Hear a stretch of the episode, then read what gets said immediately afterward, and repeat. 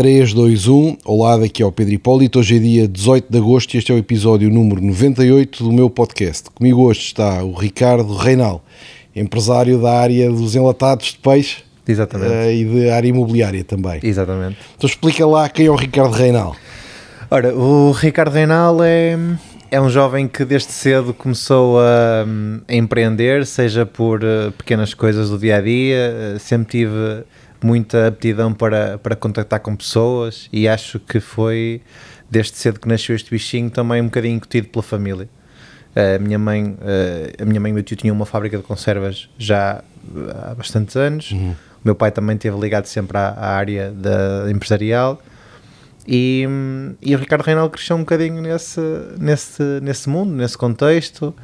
Hum, tenho 30 anos, hum, considero-me relativamente jovem, uh, mas considero que ainda tenho muito, Sim, muito sim. para andar, muito para aprender, muito para, para conquistar, acima de tudo. Um, e pronto, e, e- sou uma pessoa ambiciosa que, hum, que vê com bons, com bons olhos desafios e daí também ter nascido este projeto e, e este projeto serve também para interligar outras ideias que eu tenho na minha cabeça que estão lá à frente projetadas mas que a seu tempo virão virão a um porto certamente sim, sim. Uhum. Como é que foi essa história familiar de empresariado? Era, era de que zona do país a, a- vossa família? Matosinhos Matosinhos. Sim. Uh, o meu bisavô teve em Matosinhos, uh, que ele começou com uma fábrica de sal, uh, para termos aqui uma- um, contexto, um contexto se calhar de dimensão da indústria. A indústria conserveira, só em Matosinhos, tinha uma expressão brutal. Tínhamos mais ou menos para aí cerca de 80, 86 fábricas só ali localizadas. Matosinhos sempre foi uma terra muito industrial, não só da parte da indústria, mas principalmente da indústria. E, e o meu bisavô saiu cedo para, para Angola para conquistar lá algum dinheiro, não sei o quê, e quando veio, juntamente com o irmão, abriu uma fábrica de sal e começaram a, a distribuir pelas fábricas de conserva. E um dia teve a brilhante ideia de perguntar a um, a um industrial que lá, que lá andava se realmente aquilo se era um negócio que dava dinheiro e, e- e se valia a pena apostar. E foi aí, eh, ele, ele investiu na primeira fábrica, uma fábrica pequenina que, nós, que, que a nós, ele tinha na altura. Um, foi crescendo, chegamos a ter eh, três fábricas em Matosinhos. Um, e depois, a quando da morte dele, eh, os meus tios, avós, decidiram eh, acabar com o trabalho que estava a ser feito pelo pai. eh, só que a minha avó decidiu ficar com o mercado que já tinha sido trabalhado pelas nossas marcas e pelos nossos clientes. E, e foi aí que meu tio e a minha mãe pegaram nas marcas e continuaram o legado das conservas de peixe. Por isso eu costumo dizer que nasci praticamente dentro de uma lata. E Muito hum, interessante. daí, daí esse bichinho esse bichinho vir atrás da, da, da história da família que estava ligada sempre à indústria. Portanto, começou com o teu bisavô. Sabes em que ano é que ele abriu a empresa de sal ou a conserveira? Isso aí, sei que nós temos em, eh, ou seja, em 74 tivemos uma, em 64 tivemos uma marca lançada, ehm, mas antes disso já foi, ele, ele abriu a fábrica de sal, tinha mais ou menos eh, 20, 24 anos, 23 anos, Eh, ele faleceu quando eu nasci, tenho Pois. 30, já foi, já foi há, há umas décadas. sim, sim. Interessante. E porquê que depois houve essa cisão, de, portanto, houve essa não continuidade das três fábricas de peixe que ele tinha deixado? Eu acho que foi um bocadinho por eh, decisão pessoal, eh, não familiar. estar sim. envolvidos. Sim, foi, foi uma questão de, de escolhas. O nós, nós, nosso dia a dia é feito de escolhas. Uhum. E as pessoas optaram por, por querer eh, coletar os rendimentos depois, fruto da, daquilo que já existia E venderam, não, e não dá assim, e não dá continuidade Pois, a ao trabalho. Sim, sim, sim, sim. Tu, como é que tu vês esses temas da sucessão nas empresas? Portanto, ao fim e ao cabo, isso é um grupo que já vai na quarta geração, quer dizer, Sim. não é? Não, não com o mesmo formato, não com a mesma dimensão, mas com, eh, quer dizer, com uma sequência quase de, de métier, vá lá. Até porque isto aqui, eh, eu costumo dizer que eh, esta sequência de gerações na minha família ligada à indústria é, é, é uma onda. Ah, Ou seja, o meu bisavô começou com a fábrica, continuou com as fábricas. Quando fechou, a minha mãe e o meu tio eh, pegaram nas marcas e abriram um conceito semelhante àquilo que, que eu estou a fazer agora, sendo que a minha visão é expandir para além das conservas de peixe e eles, era, o foco era, era apenas e só o mercado que já tínhamos eh, com as marcas que tínhamos em nossa posse e, e depois outra vez a fábrica que foi, que foi comprada em 2002, 2004 e que voltamos a ter fábrica e agora este novo ciclo eh, que está a ser feito por, Por por, por mim Sim, sim. Ahm, Os mas- teus avós também mantiveram, os teus avós foram os que saíram. Ou seja, foi o teu avô, o bisavô fundador, avós saíram, pais já recomeçaram e agora tu, é isto? Exatamente, exatamente. A, a nível, assim, a nível de legado familiar, eu acho que hum, o tecido empresarial português, eh, a nível de empresas familiares, tem um, um grave problema, que é hum, a, facilidade de descuidar o trabalho que foi feito na geração que, que, que já viveu e que já trabalhou para isso. Eh, não é só na, na indústria das conservas, é, eu tive um colega que estava na indústria do calçado, por exemplo, e que teve uma, uma, uma empresa sólida durante o tempo do bisavô. No tempo do avô também se construiu, mas depois chegou à parte dos pais e dos tios e também aquilo descarrilou um bocado. E eu acho que o, o, o grande problema das sucessões começa a ser ou o número, o número de pessoas aumenta e as ideias não encaixam, não enquadram, Ahm, a visão e a intenção não é a mesma, porque se for eu, sozinho, por exemplo, tenho uma intenção, uma vontade, uh, uma, uma estratégia de negócio. Se for eu mais uma ou duas pessoas, ainda dá para conciliar, mas se chegar à quarta ou quinta geração, se forem para aí 10 ou 15, já é Ah, mais complicado, não é? Porque começa, ti- tipo, é o fundador, depois o fundador tem três filhos, se cada um dos três Exatamente. tiver três, já- já são nove. Se cada um desses nove tiver três, já são 27 e se a altura não se entendem. Agora, por exemplo, eu acho importante Uhum. uh, porque. Quer dizer, o sistema feudal resolvia isso, dava tudo ao mais velho e acabou. Exatamente. Não era? O sistema eu- feudal era desenhado para, para fazer isso. Eu, eu saía beneficiado nesse caso. Não, exatamente, e eu também. Não, Não, que eu fosse herdeiro de nada, mas nada muito relevante. Mas eh, o sistema feudal era desenhado para não haver diluições entre gerações, não é? Eu, por acaso, eu, eu agora eh, tocando nesse ponto, eu então de brincadeira às vezes estou em casa e, e digo à minha mãe: não te esqueças que eu sou primogênito e herdeiro aqui ao, ao trono, Exato. que é então de brincadeira. Mas Os outros gajos são vassalos, pá, chama-lhes chama-lhes príncipes ou uma coisa qualquer, mas eles que se entretenham a caçar e a passear. sim, pá, eu, acho, eu acho que eh, a mais-valia que nós temos, ou que, ou que as empresas eh, do seio familiar têm, é que em alguns países é visto com muito bons olhos. Ahm, eu, por exemplo, lembro-me quando nós começamos a trabalhar com mais força, na altura com os Estados Unidos, havia uma força muito grande junto do mercado americano de passar a mensagem que a empresa era uma empresa familiar, construção de geração em geração, que o produto era trabalhado de acordo com as ideias geracionais que estavam a ser passadas. Tu vês até nas, america- nas empresas americanas muito usarem aquele slogan Since 1942. estás a Exatamente. perceber? E nós notamos isso, por exemplo, americanas, ehm, nos japoneses, quando nós tínhamos um, A antiguidade de ser relevante. É, é, Uhum. é. E, e o facto de, de existir uma passagem significa que, eh, no fundo, dá-lhes uma ideia de segurança também. Exatamente. Isto está a passar. eh, Se fosse mau já tinha estourado. Exatamente, exatamente. É, é muito por aí. E eu, eu sinceramente, eh, como, assim, isto é como, toda, como todas as áreas. eh, Todas as áreas em crescimento vão sofrer as dores de crescimento naturais e, e, a meu ver, as empresas familiares tendem a ter mais dores do que empresas, se calhar, não familiares, porque o tecido empresarial que lá existe, a maneira de estar e a cultura é, é, é uma cultura, se calhar, mais próxima, menos, menos formal, se calhar com menos métricas que deveriam existir ou, ou não, não é? Mas, mas eu acho importante, acho importante o, o, esse, esse, esse cunho, essa, essa, esse selo também. Sim, sim. Isso realmente é verdade. As grandes empresas familiares é uma coisa que em Portugal estão em vias de extinção. Até havia algumas. Não, é? os grupos Champalimous e coisas assim, não é? Mas eh, Melos, quer dizer, Espírito Santo se acabaram agora. não, mas os grandes grupos familiares estão a ser substituídos por grupos com propriedade atomizada e geridos por gestores. Ganham uma- um caráter muito diferente. Sim. Eu tenho algumas experiências, por exemplo, na Alemanha eh, tivemos aí um cliente que, por exemplo, era uma empresa familiar, eh, vinha connosco discutir um negócio de óleos refinados, portanto, para lubrificação industrial. Esse negócio de óleos eh, de lubrificação valia a faturação 7 bilhões por ano, 7 bilhões de euros por ano, e era um dos não sei quantos negócios do grupo. Eu perguntei, está bem, mas isto como é? É uma empresa cotada na bolsa, não sei o quê, os processos decisão, não, isto é uma empresa familiar, são as três netas do fundador, não sei o quê. É pá, É- na Alemanha nunca, e tu nunca ouviste falar do nome daquilo Sim, e é sim, completamente discreto. Também já encontrei isto na Suíça uma vez, uma empresa de fazer moinhos de refinação de farinha. Pá, também uma coisa que está em 100 países, nos Estados Unidos, não sei o quê, pá, também eram as filhas do fundador. Eu, eu noto, assim. eu noto que agora, e, e às vezes tendo contacto com alguns, algumas pessoas que trabalham, por exemplo, com fundos de investimento, etc., uh, eu noto que hum, existem uh, fundos a investir uh, no negócio puro e duro e não há cá uhum. conversa para ninguém, é aquilo, é aquilo mesmo, tem que dar número, eles têm que rentabilizar o investimento claro. à taxa calculada e ponto final mas há outros, há outros investimentos que são feitos já com esse, essa preocupação de manter o legado criado e deixar espelhar ainda essa história, porque acham que é uma quebra grande de mensagem para, para uhum. os clientes que existiam até à altura. Uhum.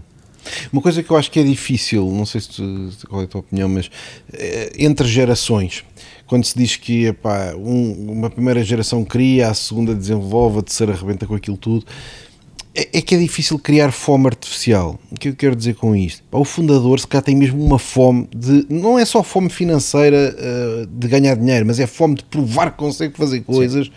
e provar que as suas ideias fazem sentido. Os filhos desses já herdaram uma ideia que faz sentido, se calhar ainda querem dizer: é pá, vou dar aqui umas pinceladas, mudar uns processos, dizer que a nova fábrica fui eu que fiz. Os terceiros Pá, já não estão. Eu, eu acho que é mesmo por aí. É, é, pelo facilitismo da, da situação em que, em que vivem ou que já encontram a, uhum. a, empresa e o dia a dia deles também. Porque se calhar a primeira geração para fazer aquilo teve que hum, abdicar, teve que sacrificar, teve que, que escolher por vias mais difíceis do que outras. Exatamente, sacrifícios. E, e, e isso dá-lhe dá um alento extra, um, um, um, querer, um querer a mais, um, uma fome de vencer que se calhar a segunda geração, ou então a terceira neste caso, que já não, já não teriam, certamente. E, e eu sou totalmente, eu, eu partilho totalmente essa visão. Eu acho que tudo que é, tudo que é fácil uh, rapidamente perde o interesse e o valor. E que nós temos que nos provar a nós mesmos que temos que nos ultrapassar e temos que reconquistar. Porque se chegamos a um ponto que já, já não há mais nada para fazer, então vamos estagnar. E, e uma empresa ou uma pessoa estagnada uh, não, não é válida. Não... Sim, sim.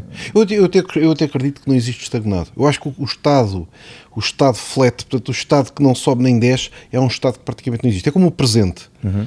É? O presente é aquele pá, 0,0000001 segundos entre o passado e o futuro. É, pá, mas no fundo quase que o presente não existe não é? Porque epá, acabei de dizer a palavra presente e já está no passado. Exatamente, exatamente. Mas, mas neste caso. E portanto, as empresas que não crescem e as pessoas que não se desenvolvem, de certa forma, não é verdade. Epá, elas ou estão a cair ou estão a subir.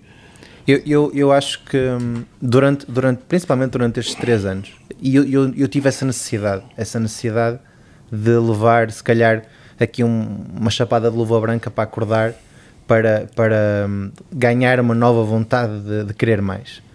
E hum, porque hum, eu, eu sentia que estava no estado que não concordo que deva estar uhum. na altura. Que era, eu, eu, comecei a trabalhar para a empresa da família, na altura abdiquei de estudar porque tinha a intenção de dar continuidade ao negócio. O meu foco era estar ligado ao negócio, aprender sobre o negócio, ter as mãos metidas lá no, no trabalho para, para perceber como tudo se fazia, como tudo se processava. E, hum, e quando de repente as coisas dão uma, uma volta de 360 graus e nós não estamos a contar, alguma coisa vai ter que nos acordar para ter que nos. Nós mesmos temos que nos reinventar, não é? E, e isso para mim eh, foi bastante positivo uhum. porque hum, quis, quis mais, quis mais de mim, quis mais de. quis voltar a, a valorizar-me no fundo, quis. Quis, quis despertar aquilo que, que eu tinha, mas que não, não estava disposto ali a mostrar porque estava uh, bem estava estável, estava tranquilo, era aquilo e era, era pouco mais do que aquilo. E houve, e, houve alguma coisa que despertou? Eh, sim, foi quando nós, nós, nós compramos uma fábrica na Povo, na altura, um, ehm, e na altura tivemos que sair do sítio onde estávamos, compramos a fábrica, a empresa, o sítio físico era, era, era arrendado e, e tivemos que sair por uma questão estratégica da cidade e não permitiam que, que, que existisse uma indústria em pleno centro da, da cidade. E, e, na altura, quando nós iniciamos a construção da nova fábrica, um, houve ali um impasse entre financiamentos e, e projetos, e, e, tivemos a necessidade de, de, de abrir sociedade uh, para que as coisas conseguissem ir a bom porto. Uh, nessa fase. Que é com um sócio externo, é isso? Sim, sim, sim. Uhum. Uh, nessa, nessa fase, nesse caso a minha mãe e o meu tio ficaram com sócios que até à data não tinham, não é? Eles eram os dois totalitários e, e como é óbvio, é, é, a tal situação que falamos há pouco, ou seja, uh, passamos de uma, de uma empresa 100% familiar, com, com vícios enraizados, com práticas enraizadas, para alguma coisa que hum, era desconhecida. Uhum. E, e, ainda para mais quando na altura eh, nós deixamos de ser maioritários da fábrica e, e, e aí ainda mais se torna eh, difícil. Mas que foi um fundo ou foi o quê? Não, não, não, foi, foi um, um investidor. Sim, uma empresa, sim, uma empresa sim. que quis investir com três Sim, sócios externos. E, hum, e pronto, vieram com visões novas, visões frescas, em que algumas eu concordo 100% que havia necessidade e outras que ao longo do tempo fui, fui é achando que difícil. para mim que para mim eh, não, não estávamos enquadrados e que foi a decisão na altura que eu tomei de, de sair e, e lançar-me aos leões. Eh, Não estavas não estavas feliz ao fim e ao cabo, quer dizer, começaste a acordar eh, Sim. estressado, irritado. eh, ir trabalhar para mim já era, já era um sacrifício e eu não podia sentir isso porque já, primeiro já não sentia que estava em casa, entre aspas, não é? E já não sentia que estava a acrescentar algo ou que podia acrescentar algo ou que dali poderia crescer para o sítio onde eu queria ir. E eu sou uma pessoa que, que sou ambiciosa e que, eh, e que tenho, quando coloco alguma coisa na cabeça, os objetivos são claros.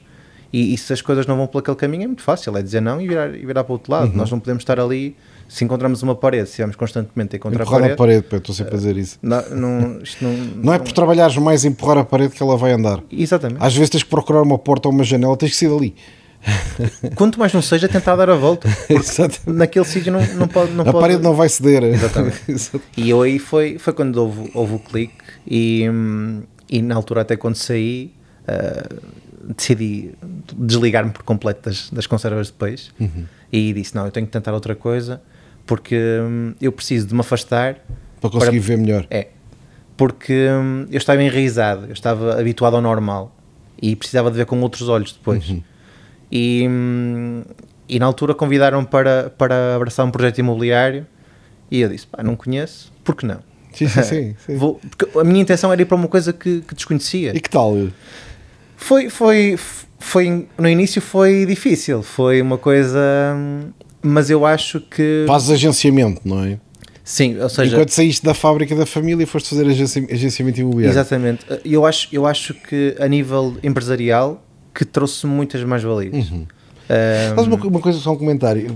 Há bocado falamos nos Estados Unidos. Nos Estados Unidos vês muito esse género de carreiras. É pá, um gajo que está em Los Angeles, está-se a desenvolver, não sei o quê, quer ir para Nova York. Se tiver que ir lavar pratos durante seis meses e servir à mesa num restaurante para se instalar, para depois recomeçar, pá, ninguém leva a mal. Eu, quando estou nos Estados Unidos, noto muito isto. Algum respeito.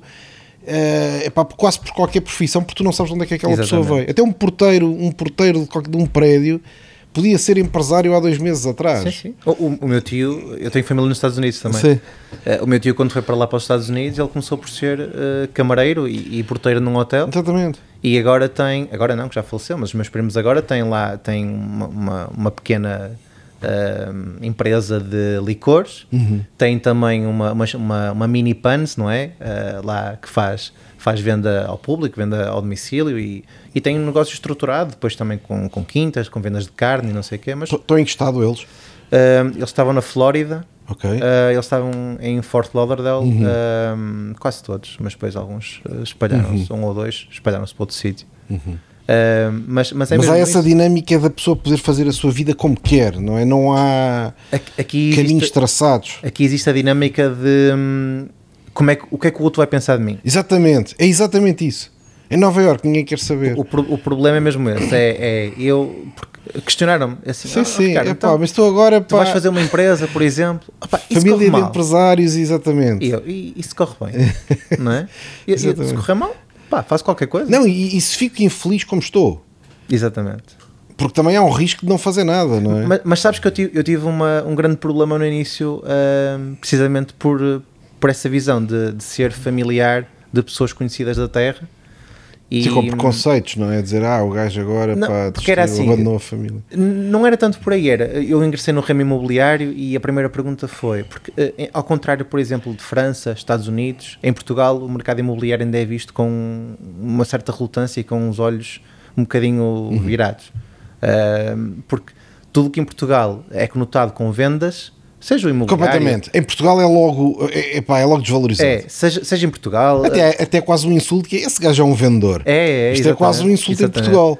E eu senti isso, senti isso porque ah, o que me disseram foi: Ah, então tu és de famílias, de famílias aqui tão, tão conceituadas de e vais agora ser vendedor de casas? Exatamente. Eu disse: Eu, eu podia ser até funcionário no- numa padaria. Até, até podia estar a limpar o chão. Não, Não. deixe de ser quem sou. Não, não é por aí. Ah, e, e- e até disse às pessoas: é, ah, ah, o, nome, o nome de ninguém paga as contas ao final do mês. Exatamente. Isto é quase como disseres Sim, sim, assim. não podes chegar ao supermercado e dizer assim: olha, isto é família Olha, Reinaldo. Pá, exatamente. três bifes. Ou, ou então, olha, sou, sou bisneto do fulano de tal, arranjo meio uma casa. Exatamente. Sim, não, não é sim. assim que funciona, não é? E, e eu, eu senti um bocadinho isso na pele. Uhum. Uh, isto é quase como dizer assim: ah, aquela empresa teve 10 milhões de euros de lucro, Uh, mas ninguém paga com lucros ao final do mês. Sim, As sim. pessoas têm que ter é fluxo de caixa para poder gerir 100%. tudo o que existe. é? É, é, compa- completamente. E aqui, e Epá, aqui né? é, é a mesma coisa Isso- isso, é um dos segredos, isso é um dos segredos para que eu acho que não se ensina nas universidades e que as pessoas universitárias nem sequer percebem.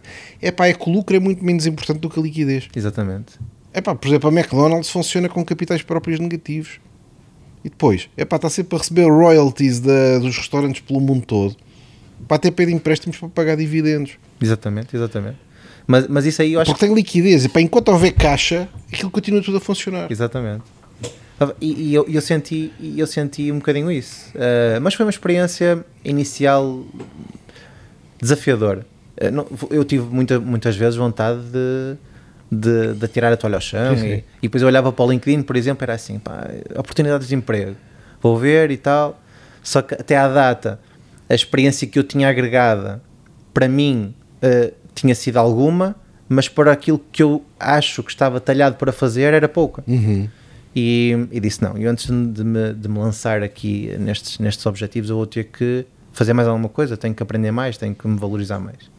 Faz E- isso na região do Porto, ou é pelo país todo? Sim, sim, sim. No Porto. E, e na altura, eu posso dizer, no primeiro ano, de março a dezembro, eu fiz uma faturação miserável nesse primeiro ano. E, e, e eu encontrei três obstáculos muito complicados. Foi o facto de eu estar a sair de um, de um conforto eh, financeiro, não é? Por pouco que fosse ou muito, Sim, sim. era ao final do mês um salário. E num ambiente que é teu para um ambiente em que Exatamente. conta só a performance. E depois era assim: ah, vais sair agora para um sítio que não vais ter ah, um salário fixo. Exato. E, e como é que vais pagar as tuas contas? E como é que vai acontecer? E como é que. E, e eu pensei. Começou-me a abrir esse, esse chip de ter um salário fixo não é, não é sinónimo de estabilidade. Pois sim, Eu tinha um salário fixo até um mês atrás, despedi-me, não tenho, e agora o que é que eu vou fazer? Exato. E, Os e- skills é que são um sinónimo de estabilidade. E As eu- competências Sim, que cada sim, um sim. tenha para fazer alguma coisa. E eu ali encontrei eh, esses três pontos foi eh, essa, essa, essa rede de segurança que me saiu, que foi importantíssimo para o crescimento. Um, o mercado imobiliário é um mercado que é muito agressivo e, e que me deu um, um traquejo do ouvir o não, não, não, não, não e, e ao final de 40 nãos haver um nim Uhum. Uh, e isso é importante para quem está não só nas vendas mas uh, no dia a dia Para chegar do não ao, ao sim é preciso passar por um talvez. é, é. Que é o e, Ni. e, e foi, e foi duro, foi, foi bastante duro. E, e depois, ao contrário de, dos Estados Unidos, por exemplo, que, que é, é uma, das, uma das profissões mais requisitadas até do próprio mercado e que tem rendimentos absurdos, ahm, porque está tutelado e porque está muitíssimo bem construído. Aquilo é uma máquina, uma engrenagem Uhum. que está oleada e que, e que é contínua. O foco é o negócio, as empresas e, e mais nada. Aqui o foco são os egos, são ah, o que é que eu posso fazer para dar a volta. E, e esse foi o terceiro patamar de, de dificuldade que encontrei. Acho que existe falta de falta de tutela empresarial nesse sentido em Portugal que obrigue as pessoas a, a, a dinamizarem, a serem corretas, a estarem no mercado para querer ganhar dinheiro. Uhum. Não se podem contentar com ah, fiz uma faturaçãozinha engraçada e não sei o quê.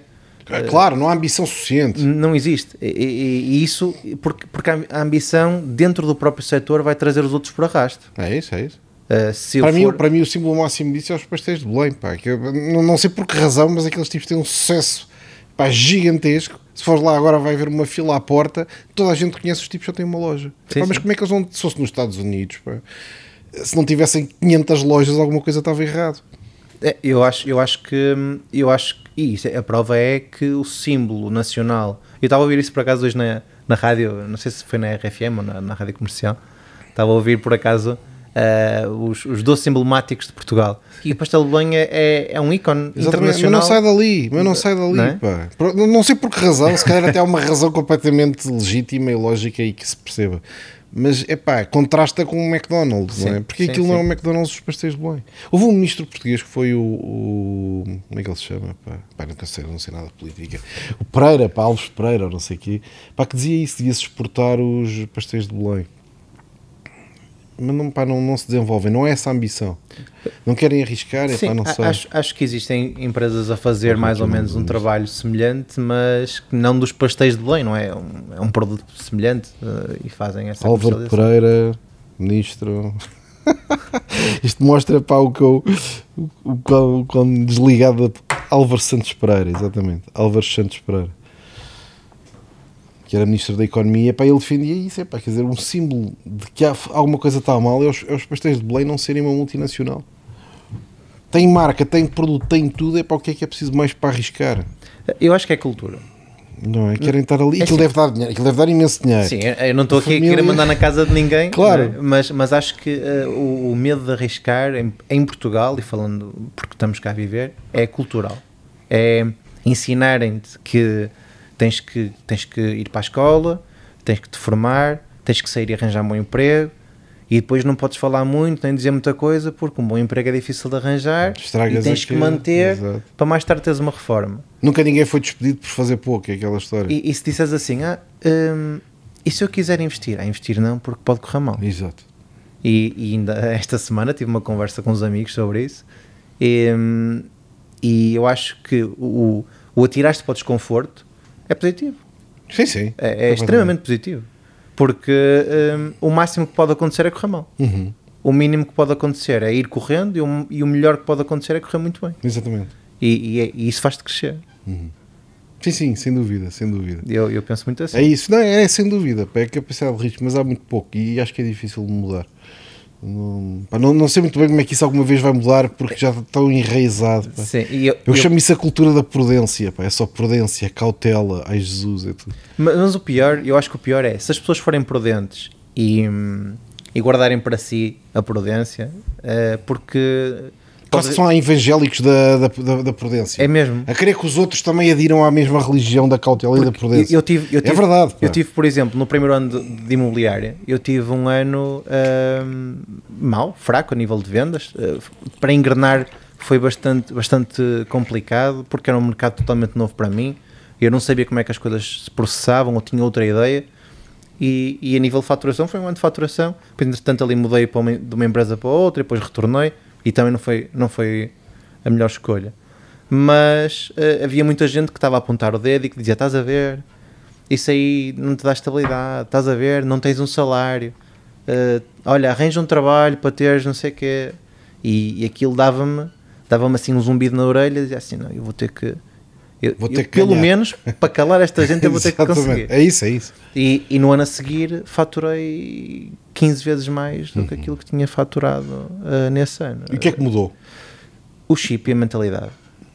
Foi, foi esse não, foi esse de tu não consegues, foi esse de tens que arranjar um emprego, foi esse. Esforçaste mais ou foi alguma técnica? Uh, sim, eu acho, eu acho que foi. Eu, partiu muito pela formação, partiu muito por escolher um, o sítio certo para, para voltar a engrenar, uh, que, é, que, a meu ver, é uh, a loja mais bem gerida da marca na Zona Norte, que é, que é 121 Arquitetos. Uh, a, a Joana, que é gerente, faz um trabalho fantástico a nível da, da gestão humana e da gestão empresarial. E, e esse boost todo de, de, de competitividade interna faz com que tu queiras uh, ser mais. Claro.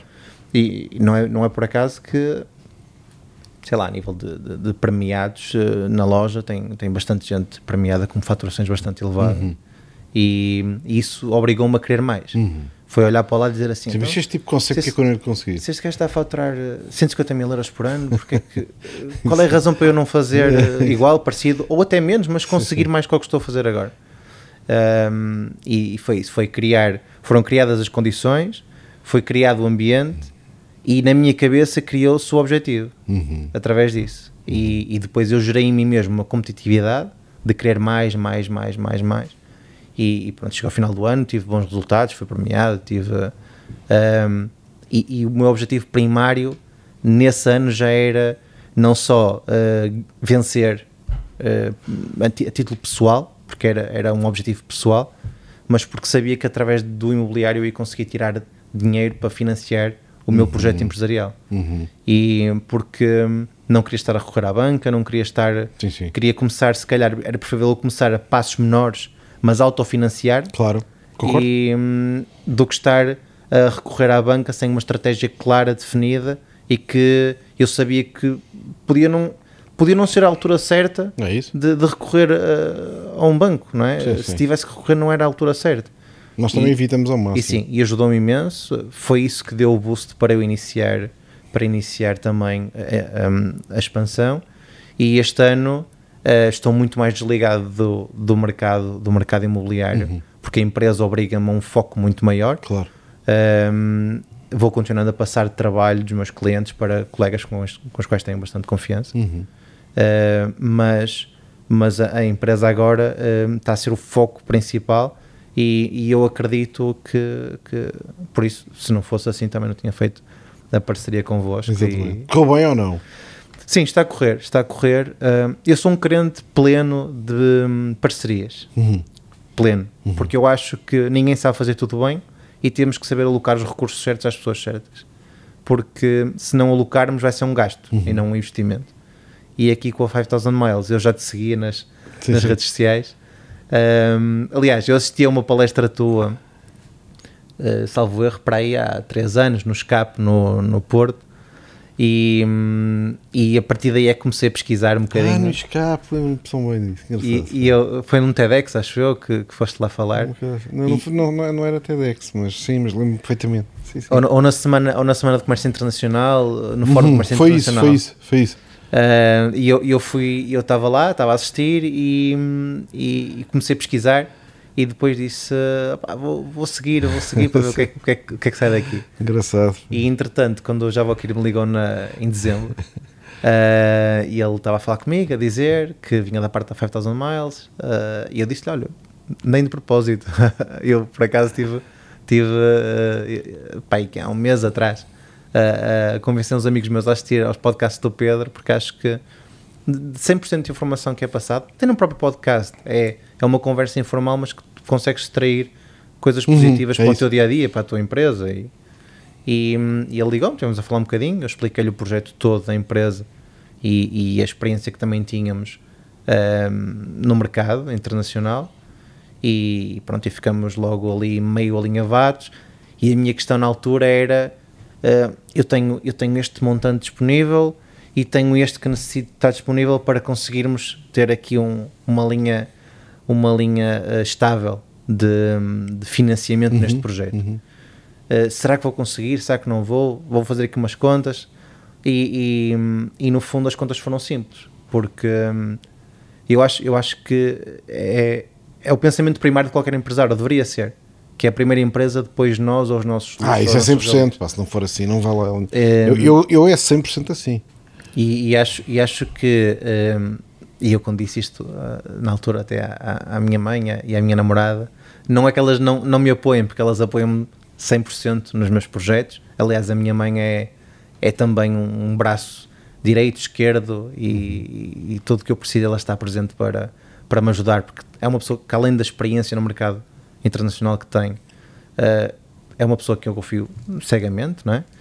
E, e elas disseram: Olha, e é um projeto um bocado ambicioso a nível financeiro agora. Será que, será que, que compensa? Será que não compensa? Eu disse: Olha, já conheço a pessoa em questão por seguir. Uhum. O projeto só vamos saber depois de lá estarmos. Sim, sim. Uh, e eu tenho uh, plena fé que, que vamos conseguir avançar assim, assim, assim.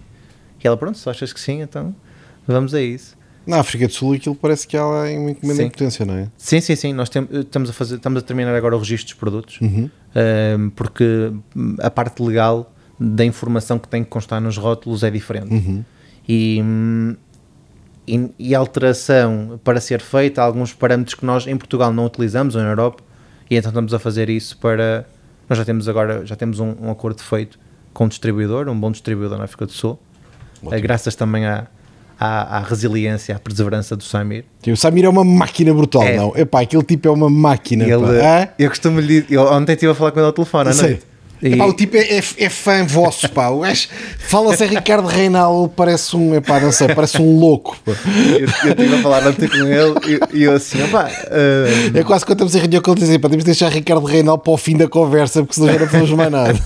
e ele e ele estava-me a ligar a dizer assim: Olha, eh, estive a pensar nisto e nisto, estive, eh, estive aqui a tentar eh, abordar aqui estas questões desta maneira, o que é que tu achas? E eu disse: pá, tudo bem, eh, por mim, eh, eu, eu. E nessa parte das parcerias eu sou muito assim: é se eu vejo que as coisas estão a correr bem, se eu estou a delegar, eu confio plenamente no trabalho que as pessoas Epá, estão a fazer. maneira- Sim, sim. Um, e acho que, e já disse isto na altura ao João e agora ao Daniel, que o Samir uh, tem feito um trabalho excepcional, excepcional É, e a nível de, de acompanhamento, report, de entrega, de, acho que se enquadra perfeitamente nos valores que tu, que tu trazes para aqui para a empresa. Até porque eu sou muito assim, eu acho, eu acho que, hum, que a resiliência, a perseverança, a entrega têm que estar obrigatoriamente presentes. Uhum. Senão não vale a pena. Se nós andamos aqui por andar, eh, para isso estávamos eh, empregados a cargo de alguém e andávamos eh, só aqui a ganhar dinheiro ao final do mês. Exatamente. Agora, ele nota-se que, que realmente quer mais. e- Entrega. é. Vamos fechar isso, não? O contrato está assinado, Sim, não? é? sim, o sim. distribuidor está fechado. não? Eh, Sim, vou-lhe enviar agora o contrato para, para, sermos assinados, para ser assinado eh, por as duas partes, eh, mas está, mas está tranquilo. Vai fechar. Sim, sim, sim, sim. Ah, tenho uma curiosidade ainda antes de irmos aqui à, à tua empresa em concreto sobre o mercado imobiliário. Como é que isso está em Portugal? Porque é uma área que para aquilo realmente não sei muito, mas acho que devia saber. Então tenho uma curiosidade genuína de perceber. eh, Ahm, isto é assim, eh, co- contra todo e contra todos, eh, esperava-se que o mercado caísse e, e a verdade é que não, não está a acontecer. as casas estão a valorizar. Uh, estão. Estão porque é assim, uh, eu costumo dizer que ao contrário dos pares de sapatos, uh, as casas é uma coisa que ao passar do tempo tu podes sempre ganhar dinheiro. Claro, são escassas. Tu, tu usas um par de sapatos durante uh, três meses, andas com eles todos os dias, se calhar Ao fim de três meses valem zero. vais ter que os deitar fora porque Sim, estão sim. estragados, ou então Sim, se os colocares à venda, aquilo não, não, não te vai dar nada. E, na- e eu acho que no mercado imobiliário, no mínimo, tu vais buscar sempre um montante que, Uhum. que recuperaste. Ou seja, se houver um período de amortização, Mas depende muito da localização, não? sim, Se a também. localização for, for eh, escassa, dá-me ideia que deve ser. Vai, tenho este preconceito ou esta ideia, não é? De que depende muito de encontrar o produto no sítio certo, que seja difícil fazer outro parecido. Eu, eu acho, isto, isto é a minha opinião, é, eu acho que hum, o mercado imobiliário vive também de criar necessidade no consumidor. Eh, porquê? Porque o mercado do Porto e Lisboa, por exemplo, é um mercado lutadíssimo e é uma selva autêntica. Aquilo é muito aguerrido, muito. É, é, é um mercado bravo mesmo, aquilo, porque existe muita empresa a concorrer, muitos, muitos bons profissionais também a trabalhar, muitos maus também, é verdade mas que é um mercado que está num nível de salarial e num nível de, de investimento que não é para o bolso do, do comum português, de todo. Nin- Ninguém consegue comprar um, um apartamento T2 na Avenida dos Aliados por 1 milhão e 300 mil euros, com um salário normal em Portugal. Não? é? Pois. Eh, Mas é incrível os preços para atingirem esses valores. Sim. Isso é um T2 de 150 metros quadrados, se calhar. eh, nem tanto. Custa mais de um milhão de euros. Epá, eu, eu não Eu, sei. eu- eu vou dar um exemplo. Eu, eu, vendi, eu vendi em parceria com um colega há dois anos no Porto um, um T0 de 47 metros quadrados, salvo erro, ou 50 metros quadrados, por eh, quase 300 mil euros. Pois. É, Mas, por é exemplo, uma uma brutalidade. compra não esse T0, não é? Quer esse T0 para viver lá ou é para alugar? Geralmente, eh, o que é que aconteceu nos últimos dois anos? E daí eh, haver este, este crescimento, esta procura crescente em Porto e Lisboa. Airbnbs e ALs crescendo de uma forma exponencial. O Porto, neste momento, está com uma lotação brutal de empresas a explorar os alojamentos locais. E, hum, e aí, essa procura, essa recuperação, essa, esse, esse investimento estrangeiro veio trazer uma coisa que o português não conhecia, que era o poder de compra fácil. Uhum. O português não tem poder de compra fácil. Uh, Se calhar em 100% de- das Sim, compras sim, imobiliárias, 95% recorre a financiamento bancário. Sim, sim. Uh, e aqui não, aqui uh, os Golden Visa vieram ajudar muito esse aspecto, o- o- a necessidade de investir em alguma coisa que para eles não é caro, Uhum. para eles comprar um apartamento cá por 200 mil euros não é caro, Pois. e ter uma boa taxa de retorno é, é, é agradável. Uh, foi isso que Mas, veio exemplo, a dar... pessoa compra o T0 por 300 mil euros, é para fazer um, um, um Airbnb com isso? Ou é para, em, em para regra, alugar sim. ou é para Em regra, sim. Uh, Airbnb até- é a solução mais normal. Até porque estamos a falar que as rendas hoje em dia em Portugal subiram de uma forma exponencial e muitas das vezes incomportáveis para, para o Uhum. dia a dia. Estamos a falar de estúdios na- nas zonas de Porto, Foz, eh, a mil euros por mês, 1100 euros por mês. Um estúdio quê? 50 metros quadrados? É, se calhar. E quanto é que custaria comprar o mesmo estúdio que rende mil euros por mês? Se- em, termos, em termos de rácio de prestação ao banco, Não, quanto é que se, se a pessoa quisesse chegar lá e bater o dinheiro depende muito. Depende muito para da. perceber ao fim e ao cabo que porcentagem é que a renda dá de remuneração? Uh, eles procuram sempre numa taxa de 6% de rentabilidade mínima ao ano. 6%. É, Uhum. mínima. Agora é assim, o objetivo, o objetivo se calhar é, é tu compras um, um imóvel. Até 0,5% por mês. Portanto, o tipo que compra um, o tal eh, T1 ou T2 de 300 mil, depois aluga é por 1.500 euros. Porque é assim, se tu, tu, no fundo, o que É é, que tu vais procurar? Vais procurar uma o, É que, o imóvel se pague por si só, não é? Pois, Uh, e existe, existe no, e, e tu, e tu vês, e tu vês no, no TikTok uh, o, o Ricardo, uh, Sim. Ricardo Matos, não é? é engraçado para o tipo. Uh, eu eu costumo, costumo também seguir o Ricardo, porque acho que ele traz conteúdo bastante positivo. Também sim. Um, e o Ricardo investe, investe de uma maneira até bastante pensada e, e, e que eu também concordo em muita coisa, outras coisas que se calhar discordo ali um bocadinho, mas faz parte. E, hum, e acho, e acho que, é, que, é, que é esse o, caminho do imobiliário, é criar, é criar oportunidades. Nós estamos agora a assistir, hum, devido à lotação da, do Porto e Lisboa principalmente, a um aumento exponencial das periferias, seja em valor Uhum. acrescentado ao produto, seja em valor acrescentado ao, ou melhor, ao input de crescimento do valor das rendas. Uhum. E, e por isso é que eu acho que o imobiliário se torna sempre um negócio atrativo para, para um um pinga-pinga ou, ou mesmo que não tenhamos muito dinheiro, Pois. criar ali uma, uma renda extra para, para ter eh, em caixa. Uhum. Agora, claro, quem, quem, tiver, quem tiver montantes para investir, eu acho que faça o que ainda está a acontecer, e estamos a falar que há empresas a investir muito forte na zona, zona norte, que é que eu conheço, não é? na zona norte, eh, para construção e revenda de, de produto acabado. Eu acho, que- eu acho que a tendência é, é, é para já eh, haver continuidade desse, desse fluxo de, de mercado. Uhum, ok. O, o no Ricardo Matos eu acho interessante porque, porque ele, quer dizer, eu consigo perceber melhor a estratégia dele porque ele compra coisas completamente degradadas, recupera e depois revende ou aluga. Sim, é o meu entendimento. Ah, e portanto eu consigo perceber porque é que aquilo é um bom negócio, porque ele de facto altera o produto, Sim, não é? acrescenta-lhe valor. Exatamente, e portanto, como ele, como ele gera valor e acrescenta valor ao produto, consigo perceber que aquilo de facto é pá, Eu, a meu ver, existem se calhar duas oportunidades boas, eh, que é a que ele faz, Exato. que é comprar alguma coisa que toda a gente vê com maus olhos e, e mete aquilo porra. e, dar, e dar-lhe valor, Uhum. e, e- e a procura de oportunidades.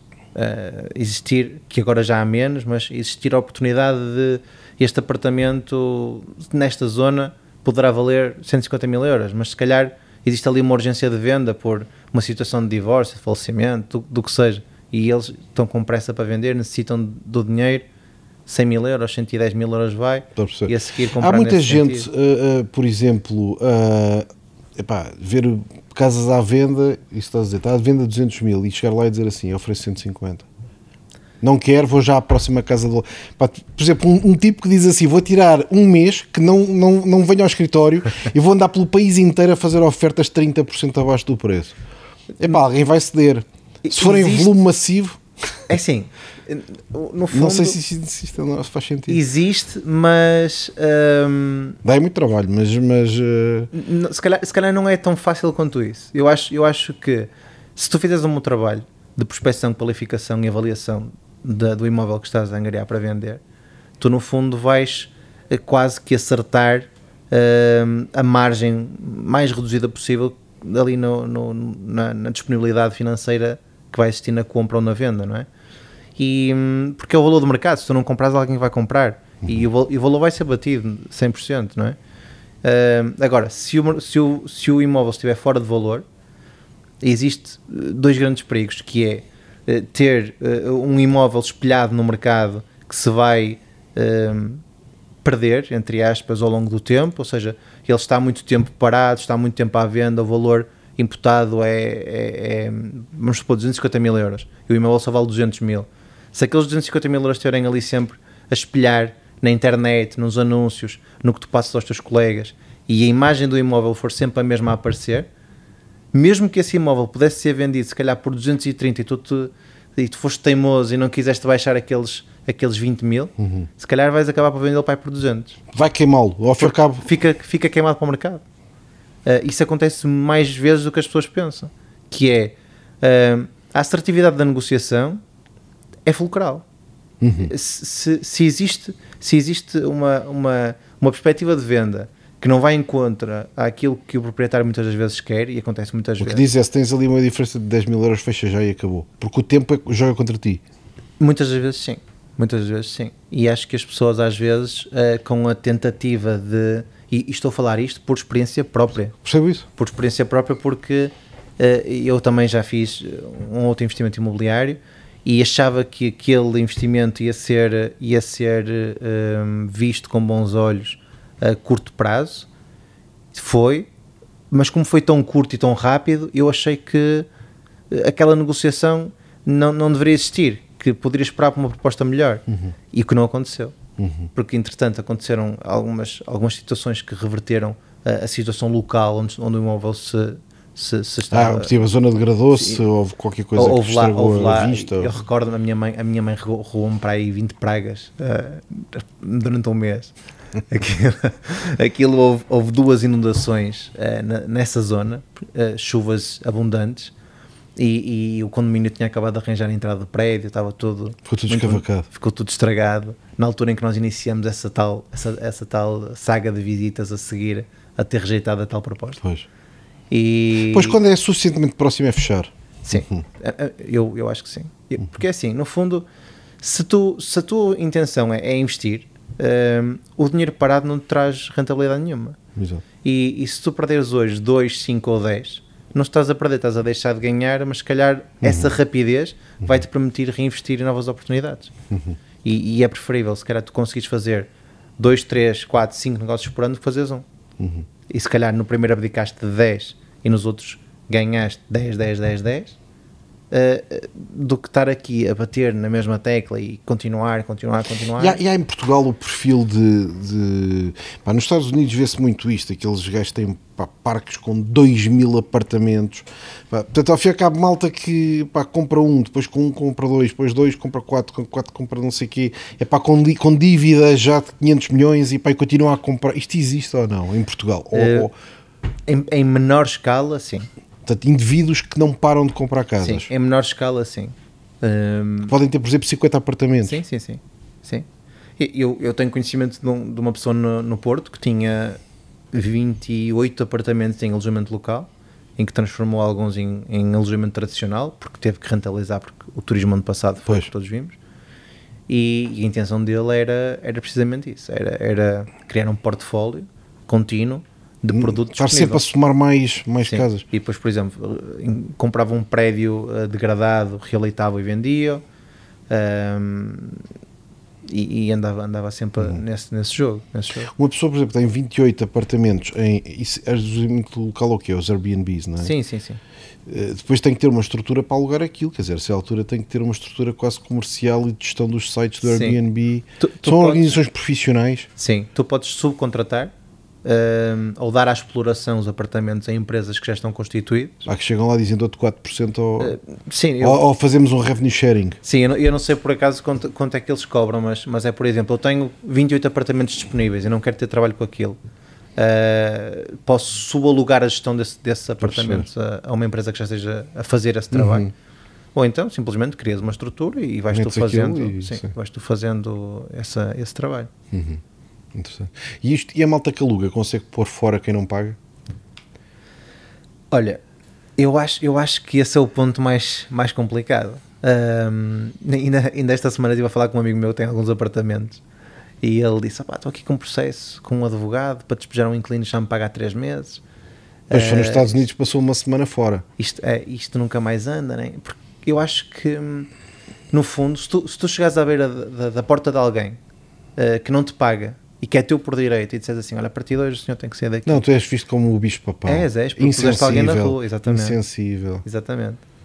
Eh, e eu acho, eu acho que as pessoas não Eu tenho, eu veem. tenho um amigo meu que é empresário e que tem muitos, muito investimento imobiliário que ele diz que só investe em, em investimento imobiliário, eh, escritórios, lojas, shopping centers e coisas assim. Sim. Porque diz, em Portugal, se puseres uma empresa na rua, ninguém se preocupa.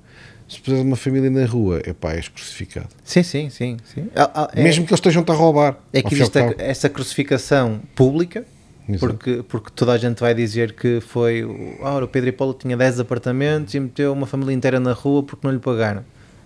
Mas as pessoas o que não pensam é que se eu, eu tenho uma casa para viver, se Exato. compro mais casas para investir, Não posso estar a objetivo, dá-las. Exatamente. né? Ah, ou então, como eu já ouvi, ah, mas podias comprar uma casa e arrendares-me ao preço que pagas ao banco. Eu disse, mas para isso eu não comprava uma casa, eu não vou estar a fazer um crédito em meu nome para ti.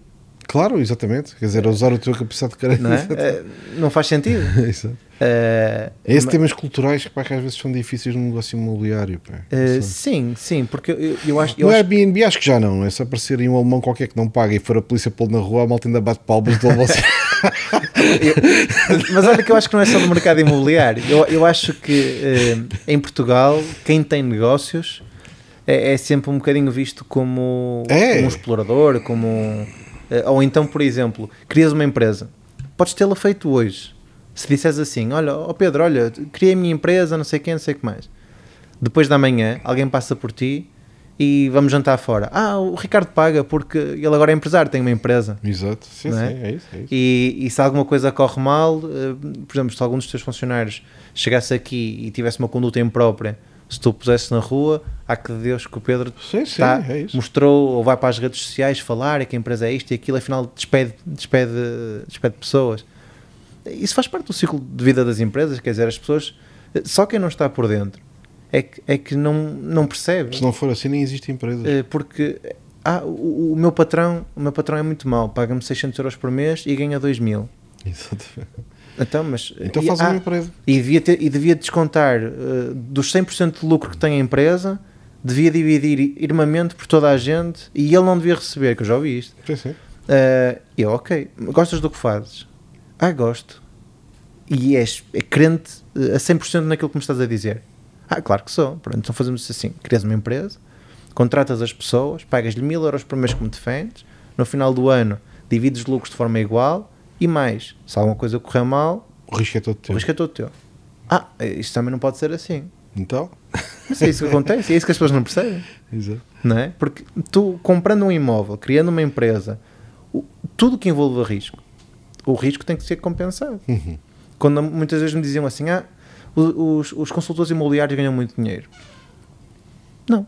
Os consultores imobiliários eh, trabalham sobre a base do risco. Exato.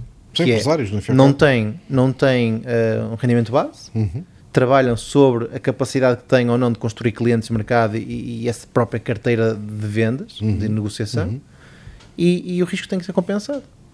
Porque se eles tivessem, se calhar, um ordenado base, se calhar a comissão que iriam retirar da parte vendida ia ser muito menor. Claro. Porque essa segurança já existia. Claro, a segurança que- tem um preço. E se calhar não vendiam tanto. É isso? Uh, e eu acho que os empresários, ao atirarem-se para a zona de desconforto, que, que sim, tem que ser, tem que ser uh, compensado. Eu costumo dizer que, quer dizer, se tudo correr mal, o pior que pode acontecer a alguém que esteja empregado é ir para o fundo de desemprego. Para uma pessoa que está uh, com uma empresa, o pior pode é ficar acontecer endividado e sem nada. Sim. é, é- é andar na, na, na miséria, no fundo. Exatamente. É mesmo a miséria. É. Porque, porque se Um tu, empresário que corra mal é a miséria. Não se tu outra- fizeres, se tu fizeres empréstimos, se tiveres Acho que, nem, obrigações. acho que nem fundo de desemprego tens, se fores o dono da empresa. Acho, acho que agora já, Agora já dá. Sim, acho que agora, até há uns anos, eh, não era possível, mas acho que agora já é possível. Uhum. Mas é isso que as pessoas também. Mas é, é cultural, lá está. É, é, é- é tal. é- vai, vai de encontro ao início da nossa conversa, que é a, a- a mentalidade muito presa ao, ao tradicional, ao, ao, ao seguro, ao normal, e as pessoas não, não vêm para além disso. Uhum. Uh, não existe uma facilidade de, de dizer isto correu mal, vou dar a volta, o que é que eu vou fazer agora? Não é isto correu mal, ai meu Deus. Ou então, antes de correr mal, já está a dizer, epá, isto vai-me correr mal. Sim, sim, já. a primeira pessoa que eu contratei para a 5000 Miles, lembro perfeitamente que era um tipo tecnicamente competente, uh, correto até, epá, mas a mentalidade dele era essa. Pá, eu tinha acabado de montar a empresa e dizia assim, pá, e nós tínhamos era fazer isto. Vai correr mal, epá, não vai dar. pá, tive que dizer na altura, pá, nem vou dizer o nome do tipo, dizer assim, epá, eu não consigo, porque epá, estás-me a matar o sonho, estás a perceber? E- e O mesmo- tipo, tecnicamente era bom, sério, profissional, trabalhava, epá, mas não tinha a mínima capacidade de acreditar no que não existe. E o empresário tem que acreditar Sim, naquilo sim, que ainda sim. não existe. Eu, eu, costumo, eu costumo dizer, costumo dizer não, costumo dizer, mas não são minhas das palavras, é- são do, do Paulo de Vilhena. Ele diz que para ele um empresário eh, tem que viver no futuro. É isso, Eh, se não viver no futuro, não é empresário, é isso, tem uma empresa, é isso, não é? é isso. Eh, É exatamente isso. E, e eu, Sabia isso, pá. É eu, giro. Eu costumo, eu costumo seguir muito, muito conteúdo dele também, porque acho que o tipo de consultoria que ele dá, ou que ele faz, ou, ou o conteúdo que apresenta também, é bastante positivo nesse sentido. Eh, e, ele, e ele fala nisso, quer dizer, tu não podes ser um empresário se Exatamente. estiveres a viver no presente. É isso. Ou melhor, eh, não, a meu ver, tu não podes ser um empresário se estiveres a viver no presente, a pensar no passado e não projetares aquilo que és para a tua empresa. Exatamente. Porque assim, a projeção pode correr bem ou mal. Uhum, Ninguém adivinha o futuro, mas tens que a ter. uhum. Porque se não a tiveres, o que é que andas aqui a fazer? É isso, é isso. Não é? estás, estás dependente, estás sentado na- cadeira e não é? Olhar para o relógio e dizer assim: ora bem, quando é que um cliente vai bater ali à porta para, para vir cá fazer negócio? Não É pode isso, é ser. isso, é isso. Temos que prospectar o futuro. Sim, sim. Há uma, uma coisa do Jeff Bezos que eu achei também interessante, muito nessa linha, que é dizer quando lhe vem dar os parabéns pelo, pelos resultados do trimestre, para ele é irrelevante, porque isso é o trabalho de há 3 anos atrás. Exatamente. Ele agora está a trabalhar para o, para o trimestre que há de vir daqui a 3 anos. não é? Portanto, epá, tudo o que aconteceu este trimestre foi de alguma forma resultado das decisões tomadas há 2, 3, 4 anos atrás que se foram desenvolvendo até que neste trimestre aconteceu qualquer coisa. Sim. Eu, eu acho, eu acho que é isso que, que diferencia eh, a visão de alguém do trabalho de alguém. E Eu crio uma empresa, crio trabalho para mim, Uhum. vamos supor que eu eh, tiro o rendimento de, de 500 euros da minha empresa, tenho o meu trabalho do dia a dia e estou normal. Dia a dia, vou trabalhar, Sim, saio sim. trabalhar, vou trabalhar, saio trabalhar. Eh, isso é criar trabalho para mim. Exato. Criar uma empresa é projetar aquilo que eu quero fazer, passo a passo construir esses degraus e esses alicerces e depois fazer com que essa empresa e esse dia a dia se moldem até chegar a- àquele objetivo, que nunca vai chegar, porque esse objetivo vai ter que ser automaticamente mutável, porque se não for, nós vamos estagnar também, Exato. não é? Uhum. Agora, Sem temos- dúvida, o objetivo temos- é um moving target. é, nós temos é que ter, um moving eh, temos é que ter esse, esse, esse spotlight lá ao fundo para, para perceber se estamos aí no caminho certo ou não. Porque também se não for assim, nós nem sequer conseguimos tomar medidas corretivas. Claro, não sabes para onde é que vais. Claro. eu, eu vou dar um exemplo. No, no negócio das conservas de peixe, eu tinha a ideia de iniciar de uma maneira, por uma questão de segurança e de me autofinanciar, e o Covid veio, veio Então conta lá tudo. esse arranque, pá. Conta é? lá como é que foi essa decisão agora de arrancar outra vez o negócio das... Ah, ok, ok, ok. E eu, eu tive, eu tive, hum, uh, fui convidado, já, já não é a primeira vez, já sou convidado já há alguns anos seguidos, uh, para ir trabalhar para os Estados Unidos, para, para um parceiro nosso, parceiro e amigo pessoal. Mas ligado E- lá aos teus primos. Não, não, não, não, não Não. tem nada a ver. Ah. Era nosso cliente. Ah, Uh, era nosso cliente Um, e nó- eu sou convidado por ele já há bastante tempo que ele disse que queria que eu estivesse lá queria que eu estivesse lá para, para estar lá com ele para abordar o mercado porque eu como conheço bem o produto que era uma mais-valia Um, e eu acabei por nunca ir por questões uh, familiares Um, a minha avó entretanto começou a adoecer e eu acabei por ficar, ficar sempre cá uh, e, e acabei por, por não ir mas quando saí da empresa ele propôs-me uma parceria um, com a Bela, porque ele acabou por. A, a- marca Bela era, era 50% dele e 50% uh, nossa cá. Uh, nós tínhamos os direitos da produção e da venda extra Estados Unidos, e ele tinha os direitos dos Estados Unidos. E, e ele acabou depois por comprar os direitos todos e tornou-me a mim representante exclusivo da marca para que eu pudesse trabalhar lá normalmente. fora dos Estados Unidos. Sim. Um, E foi ele que. que Nos Estados Unidos tem dimensão. Sim, sim, sim. Hum, aliás, eh, é, é, é provavelmente eh, este ano, se calhar, se calhar eh, não direi, mas é das marcas de conservas portuguesas, se não é a, é das marcas mais vendidas Nos Estados Unidos. Unidos. Ok. E nós tivemos, e nós tivemos hum, uma conversa. Ele disse: Então, olha, se não queres vir para cá, pega a minha marca e trabalha, e trabalha aí. Eh, e eu, eu disse: Ok, pode ser, aceito. Começamos com a vela. A minha ideia era criar eh, pelo menos mais duas marcas, que era uma marca standard e uma marca que completasse a linha da vela, porque eu sabia que ele não queria aumentar a linha. E, e no primeiro ano foi muito uma, um investimento de dar a conhecer o Ricardo Reinaldo, dar a conhecer a empresa e dizer o que é que nós estamos aqui para fazer.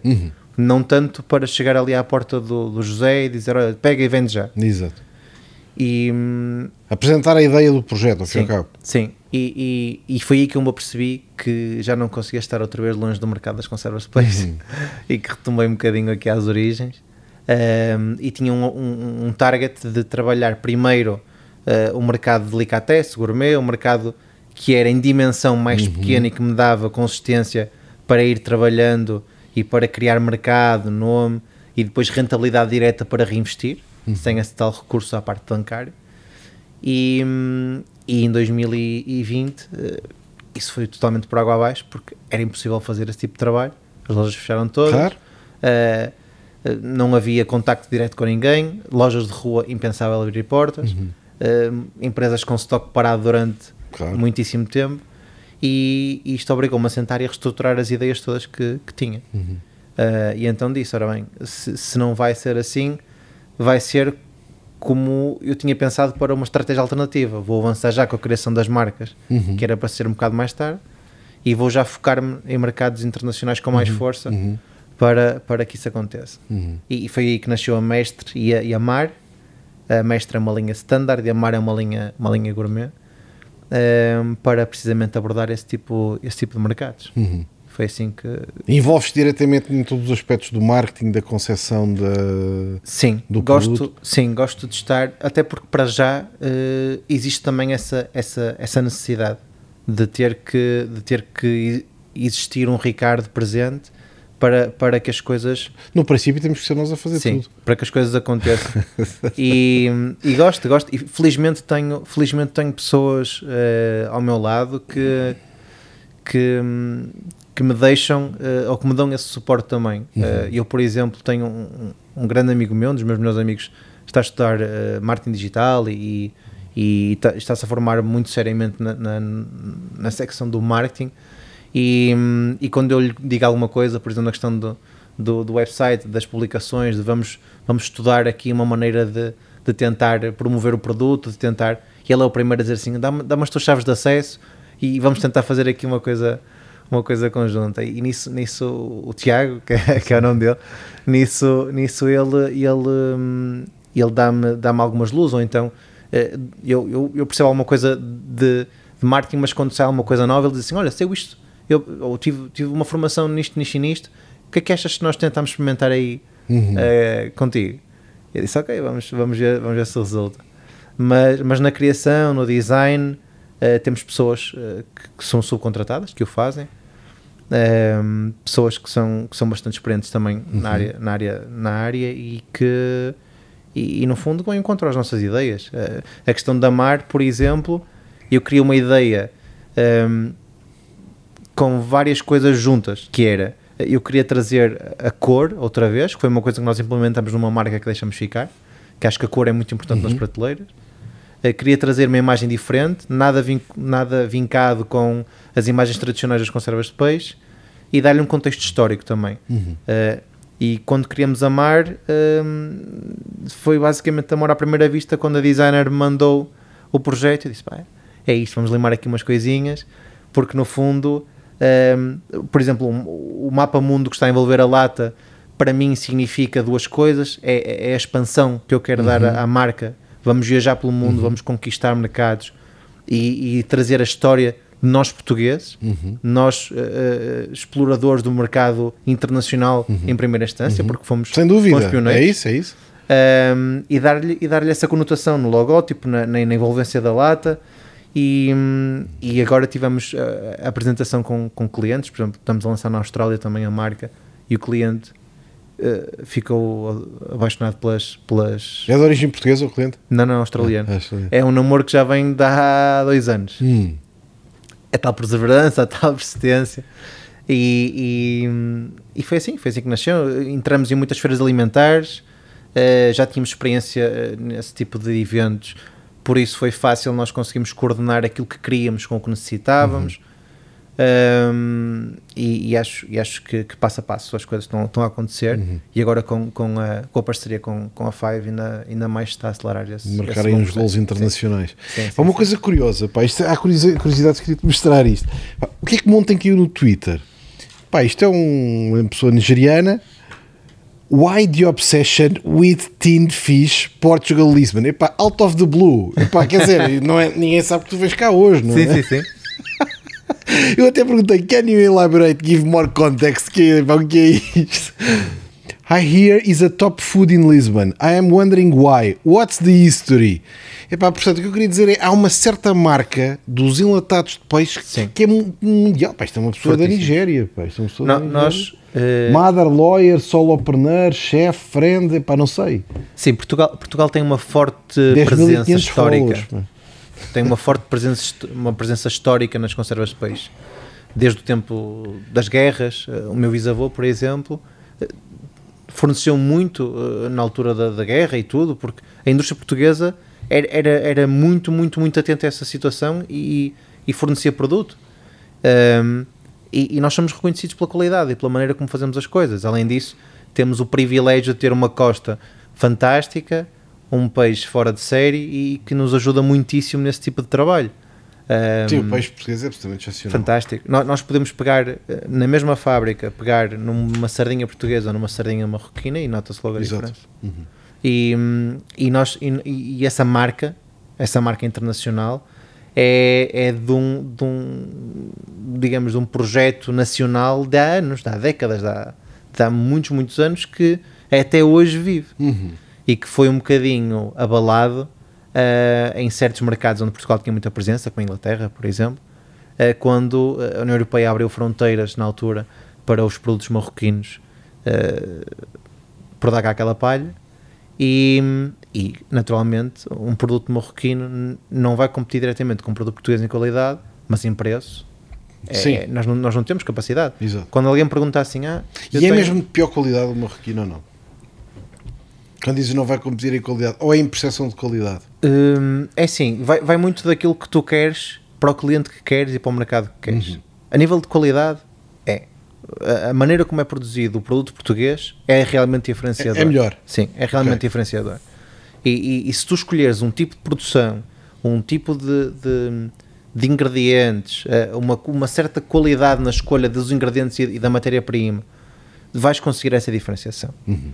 Agora, se tu quiseres preço, uh, preço, preço, preço, e quiseres, por exemplo, colocar na Nigéria uma lata de conservas PVP a 46 cêntimos, por exemplo, sim, sim, sim. não vais conseguir que seja português. Claro. Se tu vais a um hipermercado aqui em Portugal e vais comprar uma lata de enlatados uh, a 40 e tal cêntimos, 50 e tal cêntimos, não podes estar à espera que seja um produto português. Uhum. Uh, porquê? Porque, uh, repara, vais à Nigéria, imagina tens uma fábrica de conservas na Nigéria. Pode ser lixo que lá está dentro, está-me a correr à cabeça. Vai, vai, mas imagina, mas não, não, não Pá, é isso. Tu vês é uma lata quando compras, não é? lá está dentro no limite poderia ser lixo desses marroquinos. Eu, eu, tenho uma linha, eu tenho uma linha de frascos, por exemplo, maiores. Queres explicar aqui a estrutura ah, da sim, tua sim, linha? Sim, claro. Pá, para, para, nós temos, nós temos uma. Claro, quem tiver a ouvir, epá, não sei se consegue perceber que nós estamos a ver, mas com a versão vídeo. nós, temos, nós temos uma linha standard que é, que é esta aqui, a mestre. Uhum. Esta linha aqui eh, é uma linha que é hum, tradicionalmente em caixa de cartão, como nós vemos muito em, uhum. em, em Portugal e foi uma linha que foi idealizada uh, foi, foi idealizada entre mim e a minha prima que foi quem fez a, a, a embalagem para ser uma embalagem simples de prateleira uhum. era um produto que era prateleira de supermercado. Exatamente. era um produto em que se conseguisse coligar dentro da, dentro da mesma marca produtos de qualidade standard uh, mas com boa qualidade a um preço mais acessível uhum. que não tivesse nada de extraordinário, mas que conseguisses comprar a um bom preço um bom produto. Uhum. Não é? Que dissesse assim: olha, não me importa pagar mais 10 cêntimos e ter eh, este produto que eu acho que é melhor. Uhum. E agora tu perguntas-me assim: ok, Ricardo, mas neste momento não és tu que estás a produzir eh, os teus produtos. Uhum. O que é que te diferencia? E eu acho que a grande diferença aqui é tu conseguires criar uma marca e saber escolher o que cada um tem de melhor para agregares à tua marca para dar essa mais-valia ao cliente. A Apple não produz os seus produtos. Sim, sim, sim. A Nike não tem uma única fábrica. Exatamente. E, e aqui. E Nem nunca teve. Não tem, nem nunca teve. Eu acho que essa, essa é a grande estratégia. Até porque, por exemplo, temos, temos produtos ehm, que eu chego à beira do cliente e o cliente não faz para ele. E eu pergunto se ele pode fazer para mim. Uhum. Porque eu acho que assim vai ficar melhor. E o cliente ou me diz, o produtor neste caso, ou me diz sim ou não. O cliente não, o fornecedor. O fornecedor. Ou me diz sim ou não, ou então diz assim: ó pá, Ricardo, consigo-te fazer, mas se calhar vamos ter que produzir X unidades para conseguir Uhum. fazer essa produção. Eh, mas se calhar eu prefiro, porque para essa quantidade ou para essa qualidade hum, é, é a melhor opção para mim. Para mim, se calhar para ele não faz diferença. Eh, eu tenho o caso do salmão na marca Mar, por exemplo. O salmão é feito numa empresa que, a meu ver, trabalha muito bem este tipo de peixe e que não faz eh, virgem extra bio no salmão. Acha que não faz sentido porque acha que vai adulterar o, o sabor do peixe. Vai sentir menos o sabor do peixe e mais o sabor do azeite. Um, e faz em azeite uh, normal ou em azeite virgem extra, quanto muito. Um, e eu prefiro assim. Acho que lhe dá um toque mais agradável. Ou, sei lá. São coisas, são coisas É distintas. um prato super simples, pá, eu, como se vê, gosto de comer. Pá, mas é um prato super simples que eu, pá, que eu às vezes para mim é comfort food, é, é a minha versão de fast food, pá, que é arroz branco com atum em lata por cima. Pá, isto é a coisa mais simples que existe. É, pá, mas eu adoro, pá, desde, desde, desde criança, pá, adoro mesmo. Eu, eu, por exemplo, eu, eu, e eu e posso- tenho uma tática que é só aqueço o arroz, o atum vai direto da lata. Exatamente. É assim que eu gosto. Eu, eu, eu, Epá, eu gosto dizer- imenso, pá. E eu tive, tive esta discussão até com uma, com uma nutricionista. Zero, epá, zero gourmet, pá, mas é, pá, é epá, adoro o sabor, pá, não sei das duas coisas misturadas. Nós, eu vou dar um exemplo. Nós aqui, ehm, eu mostrei o atum a um, a um colega meu que diz- gosta muito de atum, come muito atum e não sei o quê. Eu disse: Não, vais provar este atum. Ele abriu a lata e disse: Rapaz, isto não é atum. Eu disse: Não, isso é que é atum. Ele: Não, então o atum não é, não é uma, uma postazinha eh, dentro da lata. Disse: Não, isso é atum em posta. Isto é filete de atum, que é um atum de outra qualidade. E diz ele, ah, tá bem, vou provar. E levou um frasco também para, com uma lagueta para provar. E ligou-me no dia a seguir, opá, isto é, isto é um espetáculo. Isto, está, isto não tem nada a ver com aquilo que eu comia, não sei o quê. Não é, não é por ser, e foi o que eu lhe disse, pá, não é por ser meu, até porque eu sou a primeira pessoa a reconhecer eh, eh, até as qualidades das marcas que, que estão no mercado, porque acho que se não for assim, nós nunca vamos evoluir. Exato. Um, mas é porque as pessoas estão habituadas a pagar pouco e a comer mal. Tu estás habituado a ir a um supermercado e vais à prateleira e dizes à mãe: "Ah, atum, vamos a este atum. Ah, este atum está a 40 e tal cêntimos. Ok, vou comprar. Mas se calhar estás a comprar eh, migas que vieram do Peru ou da Argentina congeladas, todas, todas manhosas e que foram postas dentro Sim, lata, sim. percebes? Era quase comida para gatos que estava referida para. Uh, porquê? Porque o foco das, das grandes superfícies comerciais, ou algumas delas, é criar uh, preço para o cliente olhar. Claro, é criar uma solução para quem quer. um- É, é- é dizer assim: vou-te criar, vou -te criar aqui um, um produto barato que tu vais comprar, que a mim vai dar volume Pois, é pá, e, e que, eu- e que eu quero, Sim, sim. e que eu quero implementar em ti essa necessidade de, de veres este tipo de produto como um produto barato. Uhum. E depois o que é que isso originou? Originou que o mercado de delicatessen e gourmet fosse um exponencial elevadíssimo a nível de preço. Uhum. Que é, tu queres diferenciar, vais marcar posição, vais marcar, eh, sei lá, uma certa imagem no mercado, mas eh, vais ter que pagar por isso. Pois, tem que ter, claro, isso tem que ser E, mais e, e é assim, eu sou apologista que, que, que este tipo de visão das conservas de peixe em Portugal devia ser mudada, mas implementada por quem a distribui. Porque é assim, se tu comprares, eh, se tu comprares uma lata por um euro, e- o hipermercado vai ganhar dinheiro com isso, Uhum. certamente. Claro, E o produtor, ao vender a lata ao hipermercado, vai ter que ganhar dinheiro também. exatamente. Quem paga um euro, paga um euro a 10, paga um euro e 20. E às vezes, se calhar, esses 20 ou 30 cêntimos de diferença eh, Melhoravam imenso melhorava, o produto. melhorava, melhorava. E eu acho que essa necessidade que não é, que não é criada. eh, porque, por exemplo, a marca standard é uma marca de preço normal, de preço comum. A tua melhor marca é esta aqui, não é? É o mar. Sim, Ah? sim. é a nossa marca bio eh, e uma marca com e que vamos continuar a apostar na- nas referências. Temos uma linha de frascos e uma linha de, de latas e hum, vamos apostar nas referências, na diversidade. Temos o salmão, o atum, as cavalas e depois temos uma marca que foi criada, eh, ou melhor, a, a marca foi, foi refeita pelo meu tio e, e- e o conceito criado por ele, juntamente com, com um sócio dele, que é esta parceria com os chefes. Uhum. Eh, sim, sim. que é dar outro input às conservas de peixe. Eu, cost- eu costumo dizer que na minha vida. Uhum. Também é gira, pá. Exige alguma coragem, algum dinamismo, não é? Ir falar com Sim. o chefe, convencê-lo. Sim, sim, sim. Ele- eles têm, ou seja, o sócio dele já tinha tido um projeto assim, que nós, enquanto produtores na altura, também auxiliamos a fazer esse projeto, que era com 14 chefes, e agora eles decidiram fazer com 7 chefes, fazer eh, um projeto juntamente com, com o Vitor Sobral, fazer o lançamento das conservas de peixe, cada um tinha uma assinatura na conserva, ou seja, eh, sei lá, um molho de tomilho e limão, o azeite, que é um azeite que é de um lagar, onde o meu tio também tem participação em trás os montes, que é um azeite muitíssimo bom, que foi aromatizado com orégãos, com hum, hortelamenta, com manjericão. Dar uma graça, para não ser tudo E- igual. E Pois, depois, isso, e depois. É na, giro, parte, giro. na parte de acrescentar, por exemplo, a questão da, do, do Rui Paula tem pimenta rosa, que não, é, vul- não é vulgar ver-se.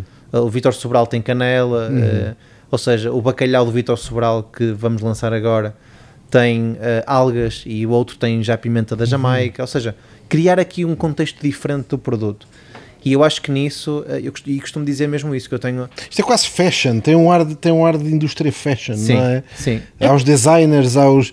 É, é dizer, é dizer mesmo que o produto português em conserva de peixe pode ser aproveitado de outra maneira e tu não precisas de pagar exorbitâncias para ter um excelente produto na mesa. E tem que deixar de ser visto como um produto de desenrasque. É um produto que é eh, sim, sim Espanha. Não, mas eu- o que eu estava a dizer, eu, por exemplo, aquele meu arroz com atum, eu não é o dizer, eu, eu genuinamente gosto daquilo. Exatamente. Pá, por isso eu acho que pode ser, isso é um exemplo de que pode ser um produto de facto eh, epá, com algum grau de premium. Epá, porque eu realmente gosto daquilo. Se me há dias em me dizer assim: queres um ganda bife com batatas fritas e não sei o que, ou queres abrir uma lata de. Pá, posso hesitar. Eu acho, eu acho que nós, e voltar, o espanhol é muito protecionista a nível de consumo interno. Ou seja, o espanhol tem uma indústria de conservas fortíssima. A fábrica número 1 um em Espanha, se calhar acabou este ano pai, com 800 milhões faturados, 850 milhões Pois, uma faturados. coisa brutal. E, e se calhar em Portugal, a fábrica portuguesa que mais produziu, se calhar acabou com um oitavo disso. Quem é o maior? É aqueles bom petisco ou não? Uh, a, Bom Petisco é uma marca que, a nível de atum, que é a líder do mercado, sem sombra de dúvida. é a mais conhecida. Sim, é, é, é, é aquela que terá mais peso a nível de, de consumo de atum Sim, eh, sim. no mercado nacional. Mas é assim, nós temos uma indústria que até é certamente equilibrada a nível de faturação crescente entre as empresas, mas que não é, eh, não tem a expressão que tem o mercado espanhol, nem pela dimensão, nem pelo trabalho que é feito, nem pela própria cultura. E, e isso, isso é o que diferencia também. O espanhol, primeiro, consome o que é deles e depois consome o que é dos outros Sem dúvida. tu vais a um restaurante em Espanha, tu, é, é muito provável tu encontrares eh, tapas feitas até de, de conservas, tapas feitas com produtos regionais locais, eh, produtos eh, que envolvam uma conserva de peixe, um chouriço local, um presunto, etc. Tu vens aqui a Portugal, dizes assim: Olha, vou fazer um restaurante de tapas. Um restaurante normal. Começam-te logo com o Opa, pata põe- negra e com não sei o quê. É, põe, põe aí umas entradasitas de, sei lá, um, Uns revueltos. um- umas, umas, umas sardinhas eh, com, com umas especiarias ou, ou abre aí, ou fazem uma- umas graças. Exato. Ah, não, conservas não. Exato. É, é, é a resposta que tu vais ter. E, e Quando no nisso- fundo é uma coisa típica portuguesa. Sim, sim, sim.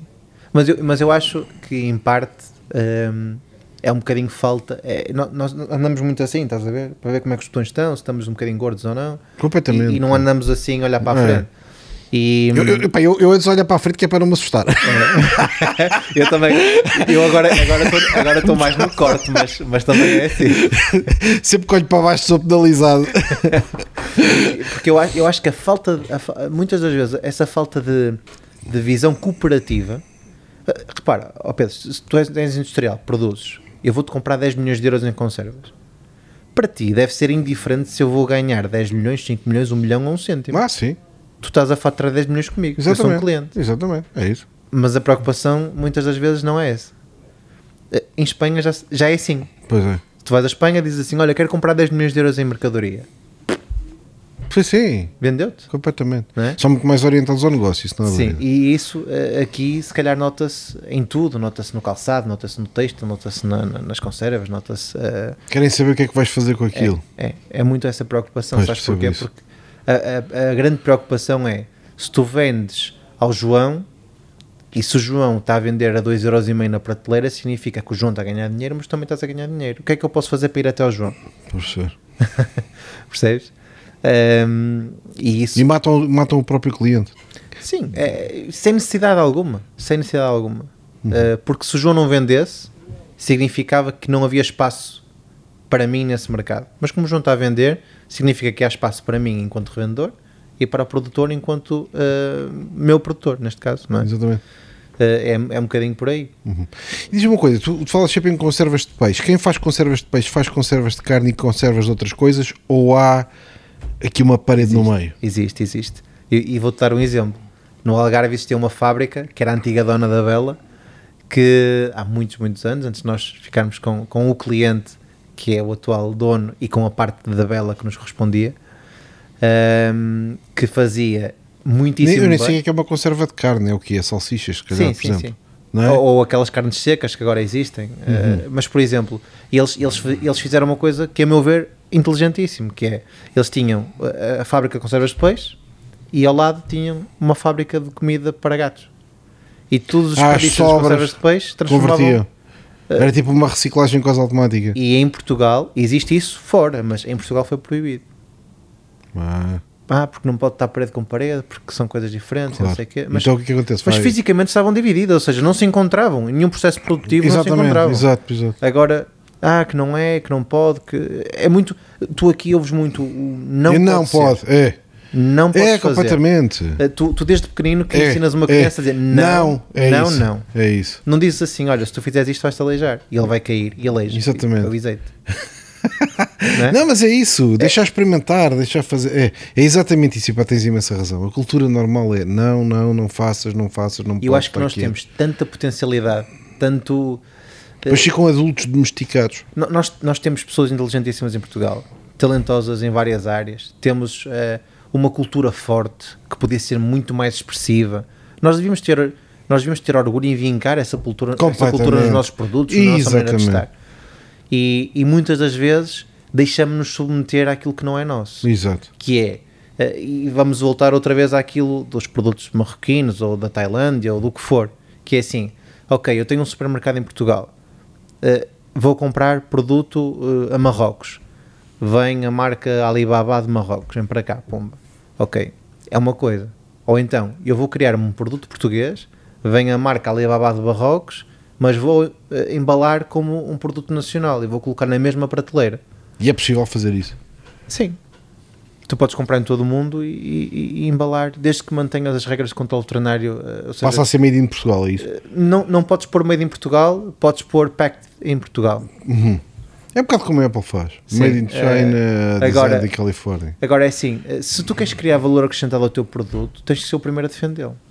Sim, sim, sim, sim. Percebes? Claro, claro, claro. Eh, e e isso é, é algo que, que eu acho que muito bem está a acontecer agora. Eh, o mercado, o mercado, o mercado do- em Portugal, eh, tirando as grandes cadeias de supermercados, está, está a valorizar-se a nível de conservas de peixe dá 3 anos para cá. Eh, e acho que não só, noutros produtos também. Um, e, e- e é um bom patamar porque as pessoas estão, estão a habituar-se a que o português não vai baixar as calças para, para, por 10 cêntimos, 5 cêntimos, 11 Exato. cêntimos. Que Sim, não, sim. Tu dizes, eu, eu- e, digo-te abertamente, eu- deixei de trabalhar já com, com clientes, ou melhor, não começamos a trabalhar porque ele disse: Ah, podes-me fazer aqui uma redução para este preço? Disse assim: Olha, aí não consigo mesmo estar, Exato. porque não é, primeiro, não é o meu objetivo, nem é aquilo que eu quero para a marca. E segundo, eh, eu, eu trabalho para ganhar dinheiro, não trabalho para perder dinheiro, por Exatamente. isso não vale a pena. Exatamente. E lá, mas o fulano tal uh, faz-me. Eu, pronto, respeito. olha, obrigado, compra e depois uh, vemos o que é que acontece no mercado. Sim, sim. Respeito as decisões de cada um. E, e isso, isso também uh, vai muito daquilo que tu queres e tu constróis nas tuas marcas e nos teus produtos e na, e na tua vida e em tudo, não é? Vai muito das decisões que tomas Uhum. Sim, e da sim, postura sim. que adotas. Sem dúvida. Eu até costumo dizer às vezes que não, não devemos ter medo em despedir clientes. Sim.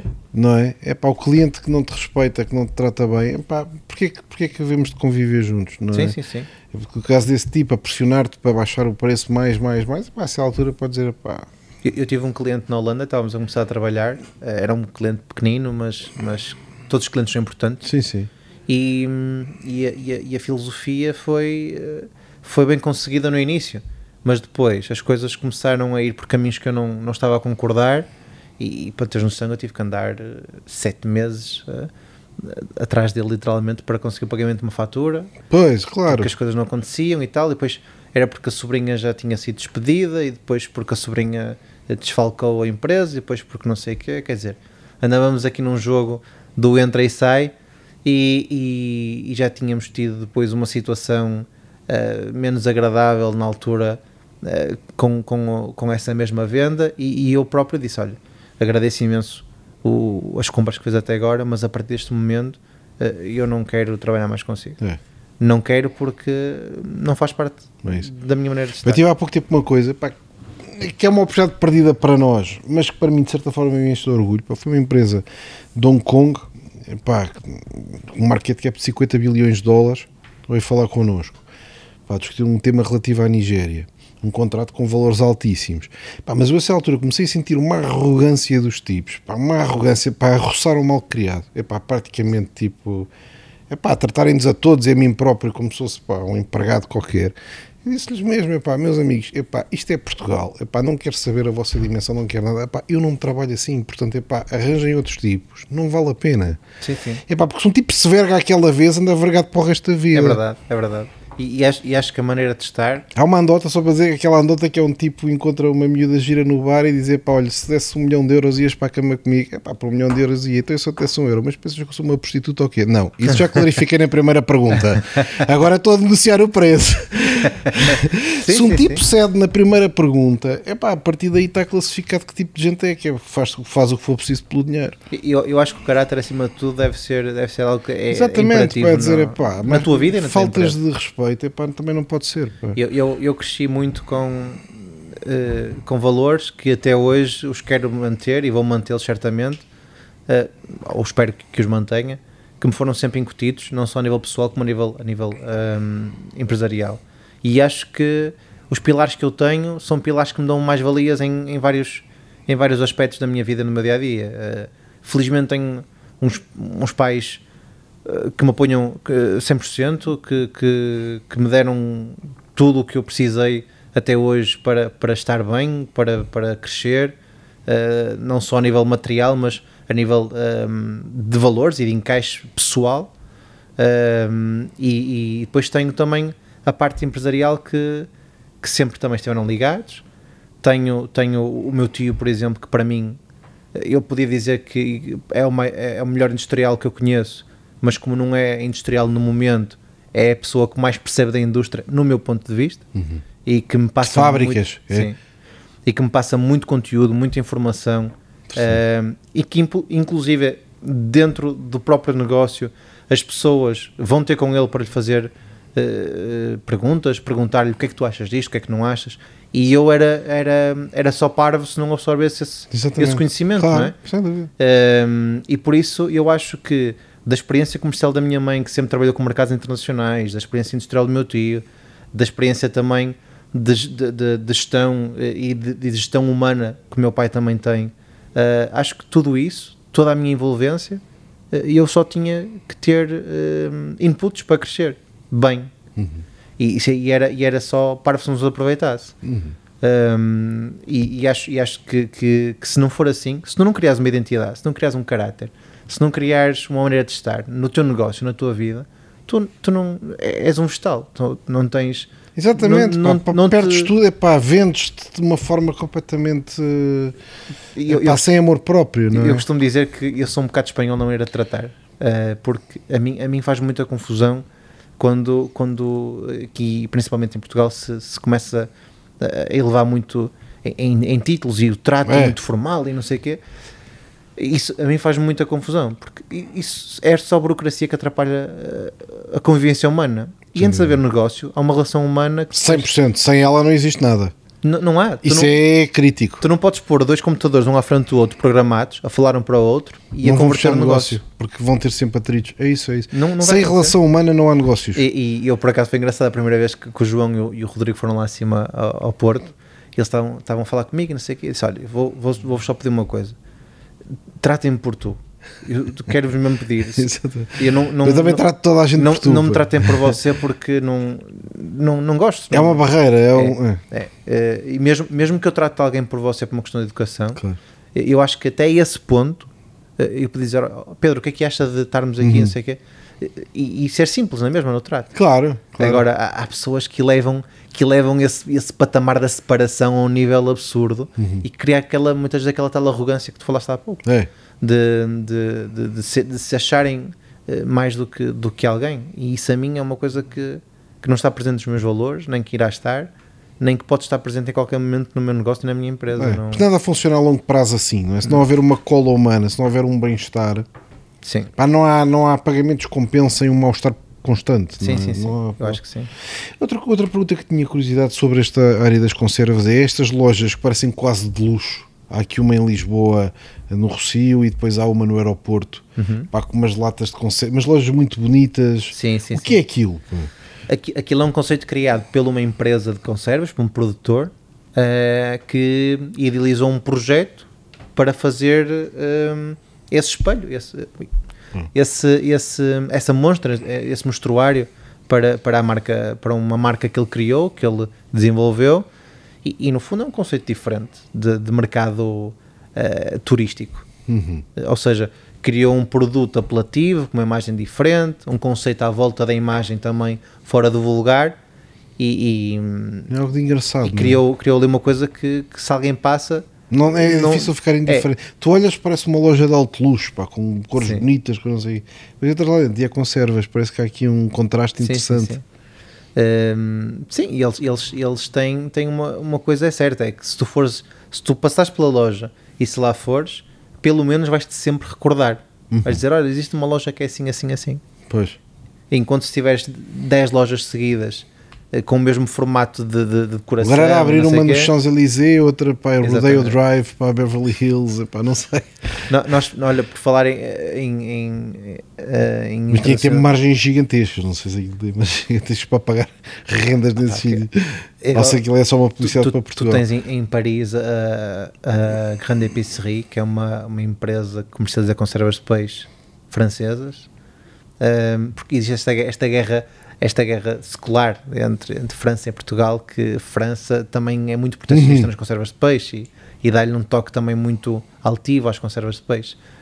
E eu posso dizer que uh, quando era a minha mãe a tratar dos mercados internacionais, na altura, desde 94, que tentou lá estar e que nunca conseguiu, uh, marcas portuguesas que eu conheço, as pessoas tentaram lá estar, nunca conseguiram, e eu tentei já abordá-los nem sequer te dão resposta. Consegui resposta agora, o mês passado, a dizer não estamos interessados, obrigado.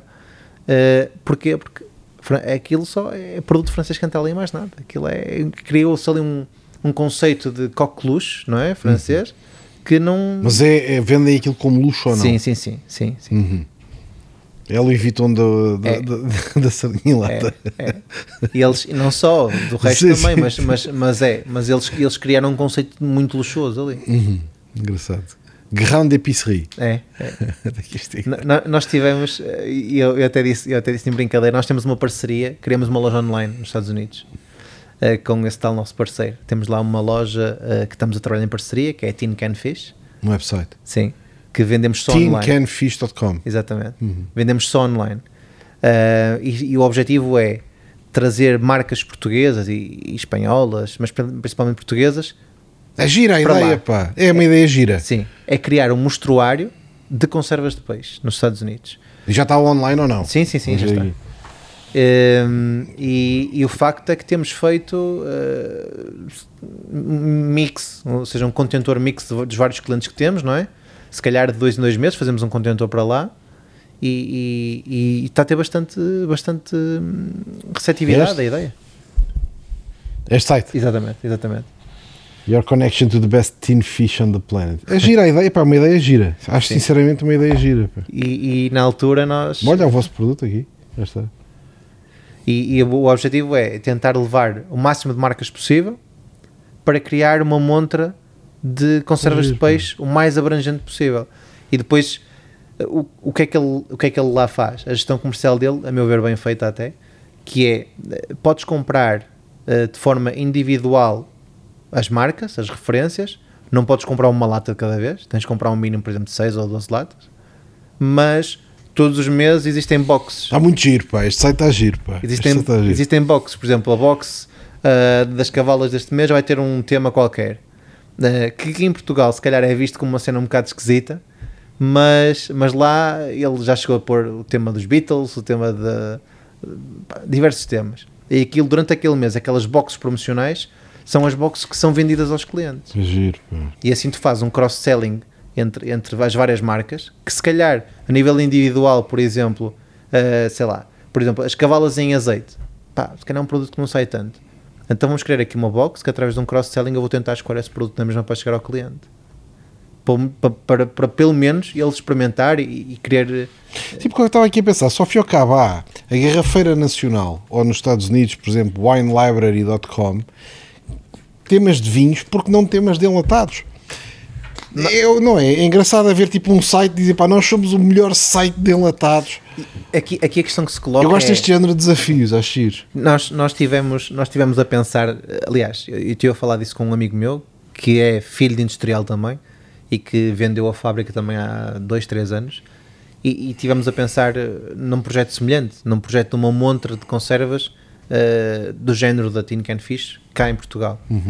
Eh, a, que- a questão que se coloca aqui é que quem vai eh, a um site comprar especificamente conservas aqui em Portugal? Não é que Portugal não Essa- tem massa crítica. Essa é a primeira, é, Não, essa é a não dá. primeira pergunta. Temos que se calhar fazer uma abrangência europeia para conseguir fazer eh, esse, tipo, esse tipo de trabalho. Não é? Portugal não tem massa crítica. Porque nós não temos volume para Não, diluir esse tipo de não ideia. tem. Estes projetos, eu estava aqui a ver, nos Estados Unidos, winelibrary.com, vinhos nunca mais acabam. Está bem, mas isto é porque é um mercado gigantesco, vende para não sei quantos estados. exatamente. Uh, a Garrafeira Nacional, se fosse nos Estados Unidos, que era uma empresa com helicópteros e com não sei o quê.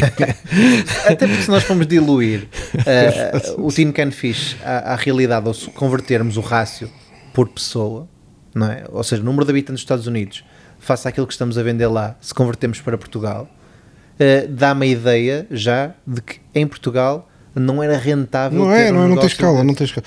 Eu, eu acho que é quase impossível montar conceitos destes ven- vencedores só em Portugal. Pá, ninguém- pá, Portugal tem 0,25% do PIB mundial Pois. Eu, eu acho que era, que era uma boa ideia. e se fôssemos alargar. 0,1% da, da população.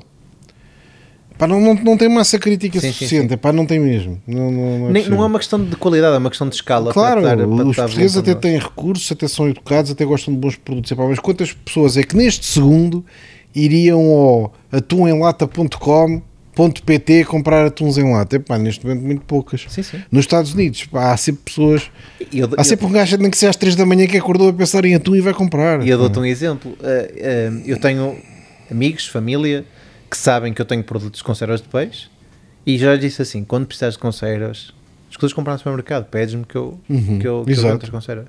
Ah, está bem, está bem, está bem.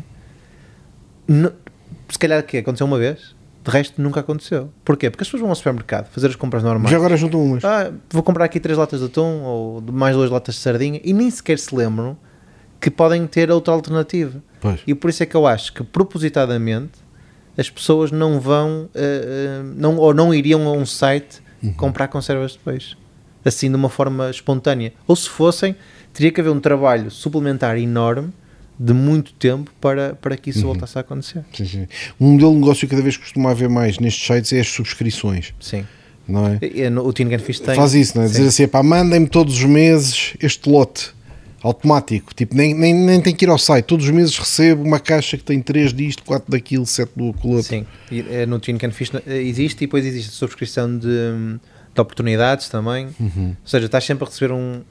Não Um é todos os dias, tipo, mas estás sempre a receber um lembratezinho a dizer assim: olha, já foste à loja, nós temos isto disponível. Já foste à loja, esta é a box deste mês. Já foste à loja, esta é a promoção deste mês. Ou seja, eh, e depois eles lá funcionam muito por, eh, por lembretes na América. Eh, isso, isso para eles é, é bom, instigar, lembrar-lhes, dizer assim: temos isto, temos isto, temos Sim, isto. mas é porque tens uma base de dados, eh, por exemplo, de quase 50 milhões de e-mails, não é? Sim, Se mandares, se mandares a 50 milhões, se calhar há 5 mil que reagem. exatamente, exatamente. Em é Portugal, de 50 escala. milhões, pá, nem, há, nem há pessoas que cheguem para ter isso. Sim, sim, é questão da É o tema da escala. Porque o e-mail marketing, as pessoas dizem, ah, e-mail marketing, epá, está bem, mas para, para mandar para quantos milhões de e-mails? Porque a taxa de retorno disso é baixíssima. Exatamente. Mesmo a abordagem que tu tens, uma abordagem que tu possas ter, sei lá, vais ver umas lojas online e a um distribuidor e tentas falar, ou não, não vais só falar com um distribuidor, ou vais falar com dois ou três para ver qual é que te dá o feedback. Eh, se calhar o rácio de resposta é, é lento Uhum. ou, ou não existe. Eh, porque não, não existe essa, essa, essa, essa, essa entrega massiva de informação. Eh, Porque se calhar temos medo de às vezes ser chatos, ou temos medo de estar a insistir demais, ou temos que não temos que ter. Uhum. No mínimo a pessoa vai dizer assim: estou cheio de ouvir. Não, Exatamente, exatamente. não, é estou cheio de ouvir. Não quero isso. Eh, Então, olha, diz-me uma coisa: quem te quiser encontrar, encontra-te onde? hum, A ti pessoalmente e aos produtos. a mim pessoalmente, eu vivo em Matosinhos, eh, sou, sou do Norte, eh, sou uma pessoa. no Instagram também, não? Sim, tenho, tivemos que agora reestruturar a página do Instagram. Fomos, se formos aí um, um, um phishing da, da página, Hum. limparam-nos a página, mas tam- estamos a recomeçar uma página nova. Estamos no Instagram, estamos no LinkedIn, estamos no Facebook, ahm, estamos no nosso site, uh. Ok. ahm, e, e estamos, e estamos a um passo de uma chamada, de uma, de uma mensagem, de um, de um WhatsApp, o que for. RicardoReinal.pt chegam a ti. Exatamente. exatamente. Perfeito. Qual é o produto que tem que provar para quem quiser testar a marca pela primeira vez? É assim, eu diria, eu diria que vai depender muito do gosto de cada um, mas hum, se, se vamos segmentar por, por gamas, se for uma pessoa que queira alguma coisa mais diferente, a, a- marca Varina é um produto que é diferente no sabor. Uhum. Um, se formos para, para, o nosso, para a nossa linha uh, de elite, gourmet, uh, os fumados da Bela são diferentes, não, não existe muito o, o hábito de consumo de, de aroma de- dos aromas em Portugal. Uh, o salmão é excelente também, o bacalhau também é fantástico. Eu acho, eu acho, eu acho que É provar fundo- um pouco é, cada. no, no, no fundo vai, vai, vai, vai diferenciar um bocadinho ao gosto da pessoa. Eu ontem tive uma reunião com um cliente que me disse assim, olha Ricardo, vou-te fazer uma encomenda, mas não me, não me incluas cavalas porque não está a sair. E a cavala é um peixe fantástico. Uhum. Sim, sim, sim, Vai, muito, vai muito até do sítio onde estás a vender, do Claro. público-alvo que tens e do teu gosto. Podes não gostar. eh, Eu, eu eu tenho uma coisa que as pessoas ficam um bocado admiradas com isso, mas eu sou totalmente sincero e transparente com as pessoas. Um, e houve uma feira, uma feira alimentar uh, que nós fomos e que hum, a pessoa perguntou-me assim: Ah, e tal, eu quero provar isto, isto é bom. E disse: Olha, eu não gosto. E a senhora foi olhar para mim: Então, mas o produto é seu. Disse: Está bem, olha, eu posso lhe dizer assim: o produto tem tido bastante saída. As pessoas Eu- gostam, eu pessoalmente Eu pessoalmente não, gosto, Claro. mas o público adora o produto. Exatamente. O Percebe? Pablo Escobar era assim. Exato. Não consumia o próprio produto. E, e tinha, e tinha uma rede de distribuição bastante grande. Exato. E as pessoas adoravam. Exatamente. Epá, mas aqui é, é muito por aí. Eu, eu vou dar um exemplo. Nós, numa das marcas que, que foi feita por um sócio do meu tio, que é uma marca espetacular e diferente, que é um mar português. Uma marca com 17 chefes, 17 conceitos diferentes, 17 espécies. Hum, é- a chaputa e o peixe-espada. É, é um peixe diferente, Uhum. mas eu pessoalmente não gosto Pois. por exemplo, carapau, eu gosto, mas há pessoas que não gostam de Exato. carapau. Exato. Percebes? Claro, claro. Ahm, vai muito do teu gosto. Sim, sim, é, a qualidade na mesma, É, o sabor é que é muito do teu diferente. gosto. Claro. Ah, é muito por aí, Uhum. muito por aí. E para provarem, o melhor é irem a ricardoreinal.pt e fazerem uma encomenda. é isso? Exatamente, exatamente.